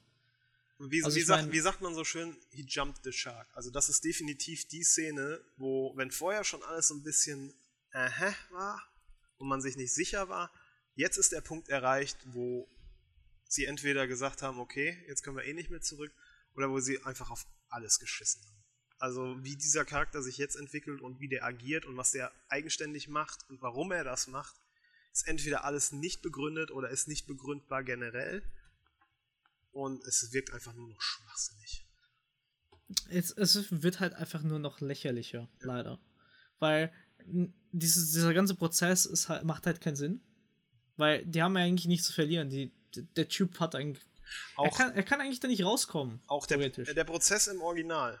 Es wird kurz der Courtroom gezeigt, aber alles Wichtige und Plotrelevante wird unter maximal, sagen wir mal, zehn Augen, also mit vier oder fünf Leuten, dann ja. im Hinterzimmer geregelt.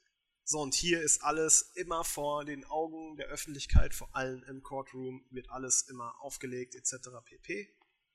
Er wandert dann kurz ein und sie zieht alleine äh, detektivmäßig los und muss den Fall lösen. Hä? Genau. Und, und nicht, nicht, nicht mal das. So, sie macht das ja, weil das sonst keiner machen will. Ja, und im Original sind sie halt mit, weiß ich nicht, vier Leuten oder was nach London gefahren, haben den Arzt aufgesucht und haben die Sache wie erwachsene Leute das machen würden, einfach geklärt. So, und hier fährt sie nach London, lässt sich unter einem Vorwand äh, in die Praxis einschleusen, bevor die Polizei das macht, um die, um die Akten sicherzustellen und klaut die oder versucht die einfach zu klauen oder halt in Erfahrung zu bringen. Wo ich mir dann auch denke, äh, ja, was bringt dir das denn nachher in der Gerichtsverhandlung, wenn du mit geklauten Akten da ankommst oder wenn die mitbekommen, dass du die äh, durch einen Einbruch gesichtet hast und die Möglichkeit bestände, dass sie daran rumgefummelt haben könnte. Es ja. ist einfach in so vielen Aspekten Bullshit und dumm. Boah. Also ich würde fast sagen, der Einbruch beim Doktor ist das Dümmste, was ich seit langem gesehen habe, seit sehr langer Zeit. Ja. Und ich habe eine ganze Menge Müll in den letzten Monaten geschaut, aber das ist schon echt Peak Bullshit gewesen. Es ist halt echt schade. Es ist halt echt schade, weil da ist so viel schiefgelaufen in diesem Film. Leider. Mhm. Und ähm, der, das, was schön oder sagen wir mal Potenzial da war, wurde nichts gemacht. Und ähm, ich bin eigentlich immer sehr vorsichtig, wenn ich gerade halt über Filme rede, die halt vorher nicht dem geworden sind, was es ist, weil jeder Filmemacher scheitert tausendmal, bis er einmal richtig liegt. Und es ist jedes Mal ein Kampf, überhaupt einen Film zu machen, wo man immer sagen sollte, hey, es ist eigentlich überhaupt ein Wunder, was er gemacht hat, ob gut oder schlecht. Aber hier fällt es mir schwer, nicht schlecht über diesen Film zu reden, weil einfach nichts funktioniert.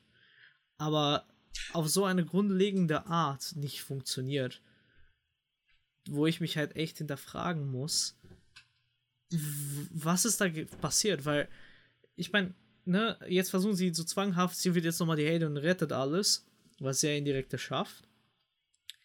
Aber es gibt jetzt, es versteht weder das Motiv, das Thema und die Charaktere des Films und des Buches anscheinend nicht. Und dann kommen wir halt noch zum Ende. Und das ist nämlich für mich halt, dass das halt am meisten wehgetan hat das Ende hatte ein Gewicht für Mr. Winters. Weil er verliert sein Reichtum, sein Besitztum, seine Mitarbeiter, seine Frau, wenn das Haus abfackelt. Mhm. Aber keiner ist ja da im Haus. Nicht mal er. Und Weil selbst die, die Denvers stirbt nicht im Haus, sondern kriegt noch ihren schwachsinnigen Dialog mit der Protagonistin, bevor sie sich dann im Meer ertränkt. So, hä? Weiß ich nicht. Das, das war der Moment, wo ich dachte, okay, zum Glück kommt gleich der fucking Abspann, weil das Handtuch habe ich zu dem Zeitpunkt schon lange geworfen. Also das ist ja. Ja, es war. Es ist echt, echt schade. Also ich habe, also, ich, ich muss einfach sagen, Leute, die ein Skript auf den Tisch geknallt bekommen, hier mach mal ein Remake. Wenn die jetzt nicht gerade, weiß ich nicht, sechsfacher Oscar-Gewinner sind oder selbst Legendenstatus als Regisseur haben, sollten die einfach Michael Haneke anrufen und den fragen, wie man ein ordentliches Remake macht. Weil alles andere als der Haneke Way ist für diese Leute einfach wahrscheinlich zu viel verlangt. Ja, aber Also weißt es auch, okay, es kurz, kann auch um von mir aus sein, der um Paycheck, das- dass die Motivation war. Vollkommen in Ordnung. Ne? Ist, ja, er, weißt du, er macht den jetzt, dafür hat er einen Deal für den nächsten Film schon gesichert. Weißt du, sowas gibt's ständig. Eben, Aber, es ist halt so, keine Ahnung. ähm, es ist, wie, es es ist ist halt- so genau so, ein- so ein Debakel wie das Psycho-Remake gewesen. Und Haneke, vielleicht sollte ich das kurz, ganz kurz erklären. Haneke ist der Regisseur von Funny Games gewesen, der auch remake wurde in den USA, und zwar von ihm selbst. Und er hat dann einfach Wort für Wort, Szene für Szene, Frame für Frame, eins zu eins nachgedreht. Und da kannst du nichts mit falsch machen. Und es ist halt einfach schade. Also ich finde ich es einfach noch schade, äh, wenn sowas passiert, weil Filme sind Segen und Fluch zugleich, je nachdem, was für Perspektive man sieht. Aber ich finde es immer schade, wenn halt Filme ähm, gemacht werden, einfach fürs Machen, weil das ist ja auch nicht Sinn der Sache. Das ist ja irgendwo eine Kunstform. Und ich meine, es kann auch leichte Filme geben, die man einfach mal so, wenn man 20 Stunden gearbeitet hat, aber einfach noch irgendwas zum Einschlafen braucht und mal was zum Abschalten. Das auch gibt's ja alles und das ist vollkommen in Ordnung. Ich, ich, ja, man muss, man muss dann schon sagen, es ist ein undankbarer Job, wenn ein Studio an dich herantrinkt und sagt, hier, wir wollen ein Remake von dir gemacht bekommen. Weil Aber- gerade wenn es ein guter Film im Original ist, hast du eigentlich fast keine Chance, was Besseres zu produzieren. Das wäre ein unfassbarer Glücksgriff. Du musst dich immer mit verschiedenen äh, Leuten dann messen.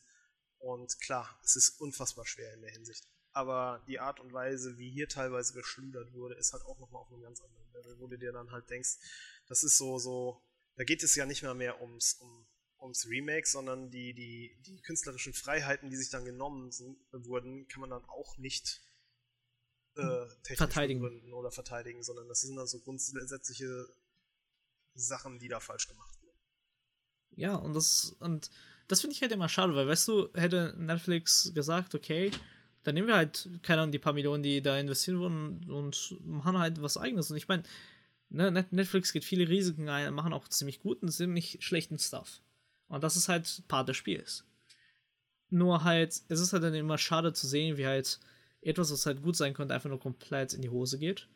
Aber sie müssen es dann halt trotzdem rausbringen, weil halt super viel investiert wurde.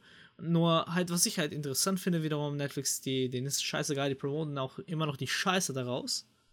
Vor allem mit dem Cast mit Lily James. Ähm, und du guckst den Film an und ich kann mir gut vorstellen, so viele Leute werden den Film halt trotzdem gut finden. Ähm, nur halt, Es hilft, es hilft halt, dass ich glaube, der Anteil an Leute, die diesen Film sehen werden, die das Original gesehen haben, sehr, sehr gering sein wird. Und es wird Ja. unfassbar helfen, diesem Film. Aber was ich sonst so bis jetzt gesehen habe, wo an den Kritiken, ist, glaube ich, auch schon nicht so geil. oder? nee, nee, Kritiken komplett auseinander. Okay, er hat immerhin noch eine 6.0 auf IMDb bekommen, was jetzt nicht ein komplettes Debakel ist, weil ich glaube, alles unter 5 würde ich erst als kompletten Flop bezeichnen. Bei Metakritik ist er bei 46 von 100, das ist auch schon eher. Da würde Ja, ich ihn auch eher ran, ransetzen. Äh, Für mich hat er klare 20%. E egal, das ist ja auch nebensächlich. Ähm, es ist halt einfach Part des Spiels, glaube ich. Und für, wir können halt einfach das so sehen. Es ist eine Möglichkeit für mich, äh, für mich zu lernen, was funktioniert und was nicht funktioniert. Und vor allem halt nochmal zu sehen, warum es nicht funktioniert. Weil, weißt du, vielleicht sah es auch komplett anders und ist so geworden, weil Fehler passiert sind. Ja. Ne? Das gibt's immer. Also da, das würde ich nicht komplett unterstreichen, deswegen auch, ne, jetzt wichtig für, für euch Zuhörer, damit ihr meine Ideologie in der Hinsicht versteht. Ich gebe keinen der Filmemacher die Schuld. Weil es können Probleme sein persönlich, es können professionelle Probleme sein, es kann halt Ähm. echt ein Problem schon im Skript sein. Es können aber auch einfach Probleme, die entstanden sind und die müssen sie irgendwie zu Ende bringen. Ähm, das, ist, das ist sehr, sehr treffend hier bei dem Film. Ähm, da kann man es nämlich nochmal zusätzlich erwähnen. Es kann natürlich sein, dass es in der Post-Production von Dritten noch äh, Einfluss genommen wurde. Macht das Eben. mal noch so oder so. Und witzig ist dabei als Anmerkung, ähm, wie heißt der, der seltene, also der, der Original-Rebecca von Hitchcock ist in, der, in einem Vertrag entstanden, wo äh, Hitchcock mit, jetzt muss ich nochmal nachschauen, Ja, Setzer. Äh, Salzer. Oder wie? Selznick. David O. Genau. Selznick, also der Produzent von dem Original Rebecca-Film und Hitchcock hatten irgendwie, ich glaube, so acht oder neun Filme Vertrag, wo sie zusammengearbeitet haben. Und der hat sehr, sehr viel in der Post-Production auch geregelt und eventuell auch geändert. Und das Witzige ist halt, jetzt gerade was du angesprochen hast, dass äh, Hitchcock das natürlich wusste und dafür aber dann eine andere Lösung gefunden hat. Hitchcock hat exakt das gedreht, was er sehen wollte und nichts extra, sodass es den unfassbar schwer gemacht hat, da noch viel rumzuschneiden oder sowas. Das heißt, genau. er hat sie dann sozusagen mit dem Material, was er denen überhaupt zum Arbeiten gegeben hat, in die Spur gezwungen, die er haben wollte. Und hier, gerade bei der Netflix-Produktion, kann ich mir vorstellen, dass da sehr viel mehr Freiraum in der Post-Production war, vielleicht noch was zu ändern. Und dass eventuell nicht mal ähm, der ja. Regisseur genau, großartig Ganz einfach, das Budget auch da ist. Oh, um einfach mal, ja. Äh, einfach mal äh, hier äh, nochmal was nachzudrehen. Das ist eben die Sache. Weil, und gerade, das ist nämlich ein wichtiger Punkt, also gerade in Amerika haben die Produzenten definitiv eher das Sagen als die Regisseure. Ja. Das ist. Und das ist nämlich, ähm, das ist nämlich der Unterschied zwischen wie europäische Filmemacher rangehen und wie amerikanische Filmemacher rangehen. In Europa reden wir immer vom Autorenfilm, mhm. prinzipiell, also der Autor, also der Regisseur, er hat das Handwerk und der macht den Film und er erzählt den Film. Alle anderen sind, sagen wir mal, Teil des Teams, Teil kreativ oder nur handwerklich dabei, mhm. aber der Regisseur gibt den Ton an und das ist halt ein großer Unterschied. Und ja, das kann halt komplett sein. Und vor allem, wenn Netflix sagt, okay, da ist, sind 10.000 Fehler hinterlaufen oder das funktioniert halt gar nicht, weil die Rollen nicht sind, okay, dann machen wir halt den seichtesten Film aller Zeiten, aber dann ist es ein seichter Film.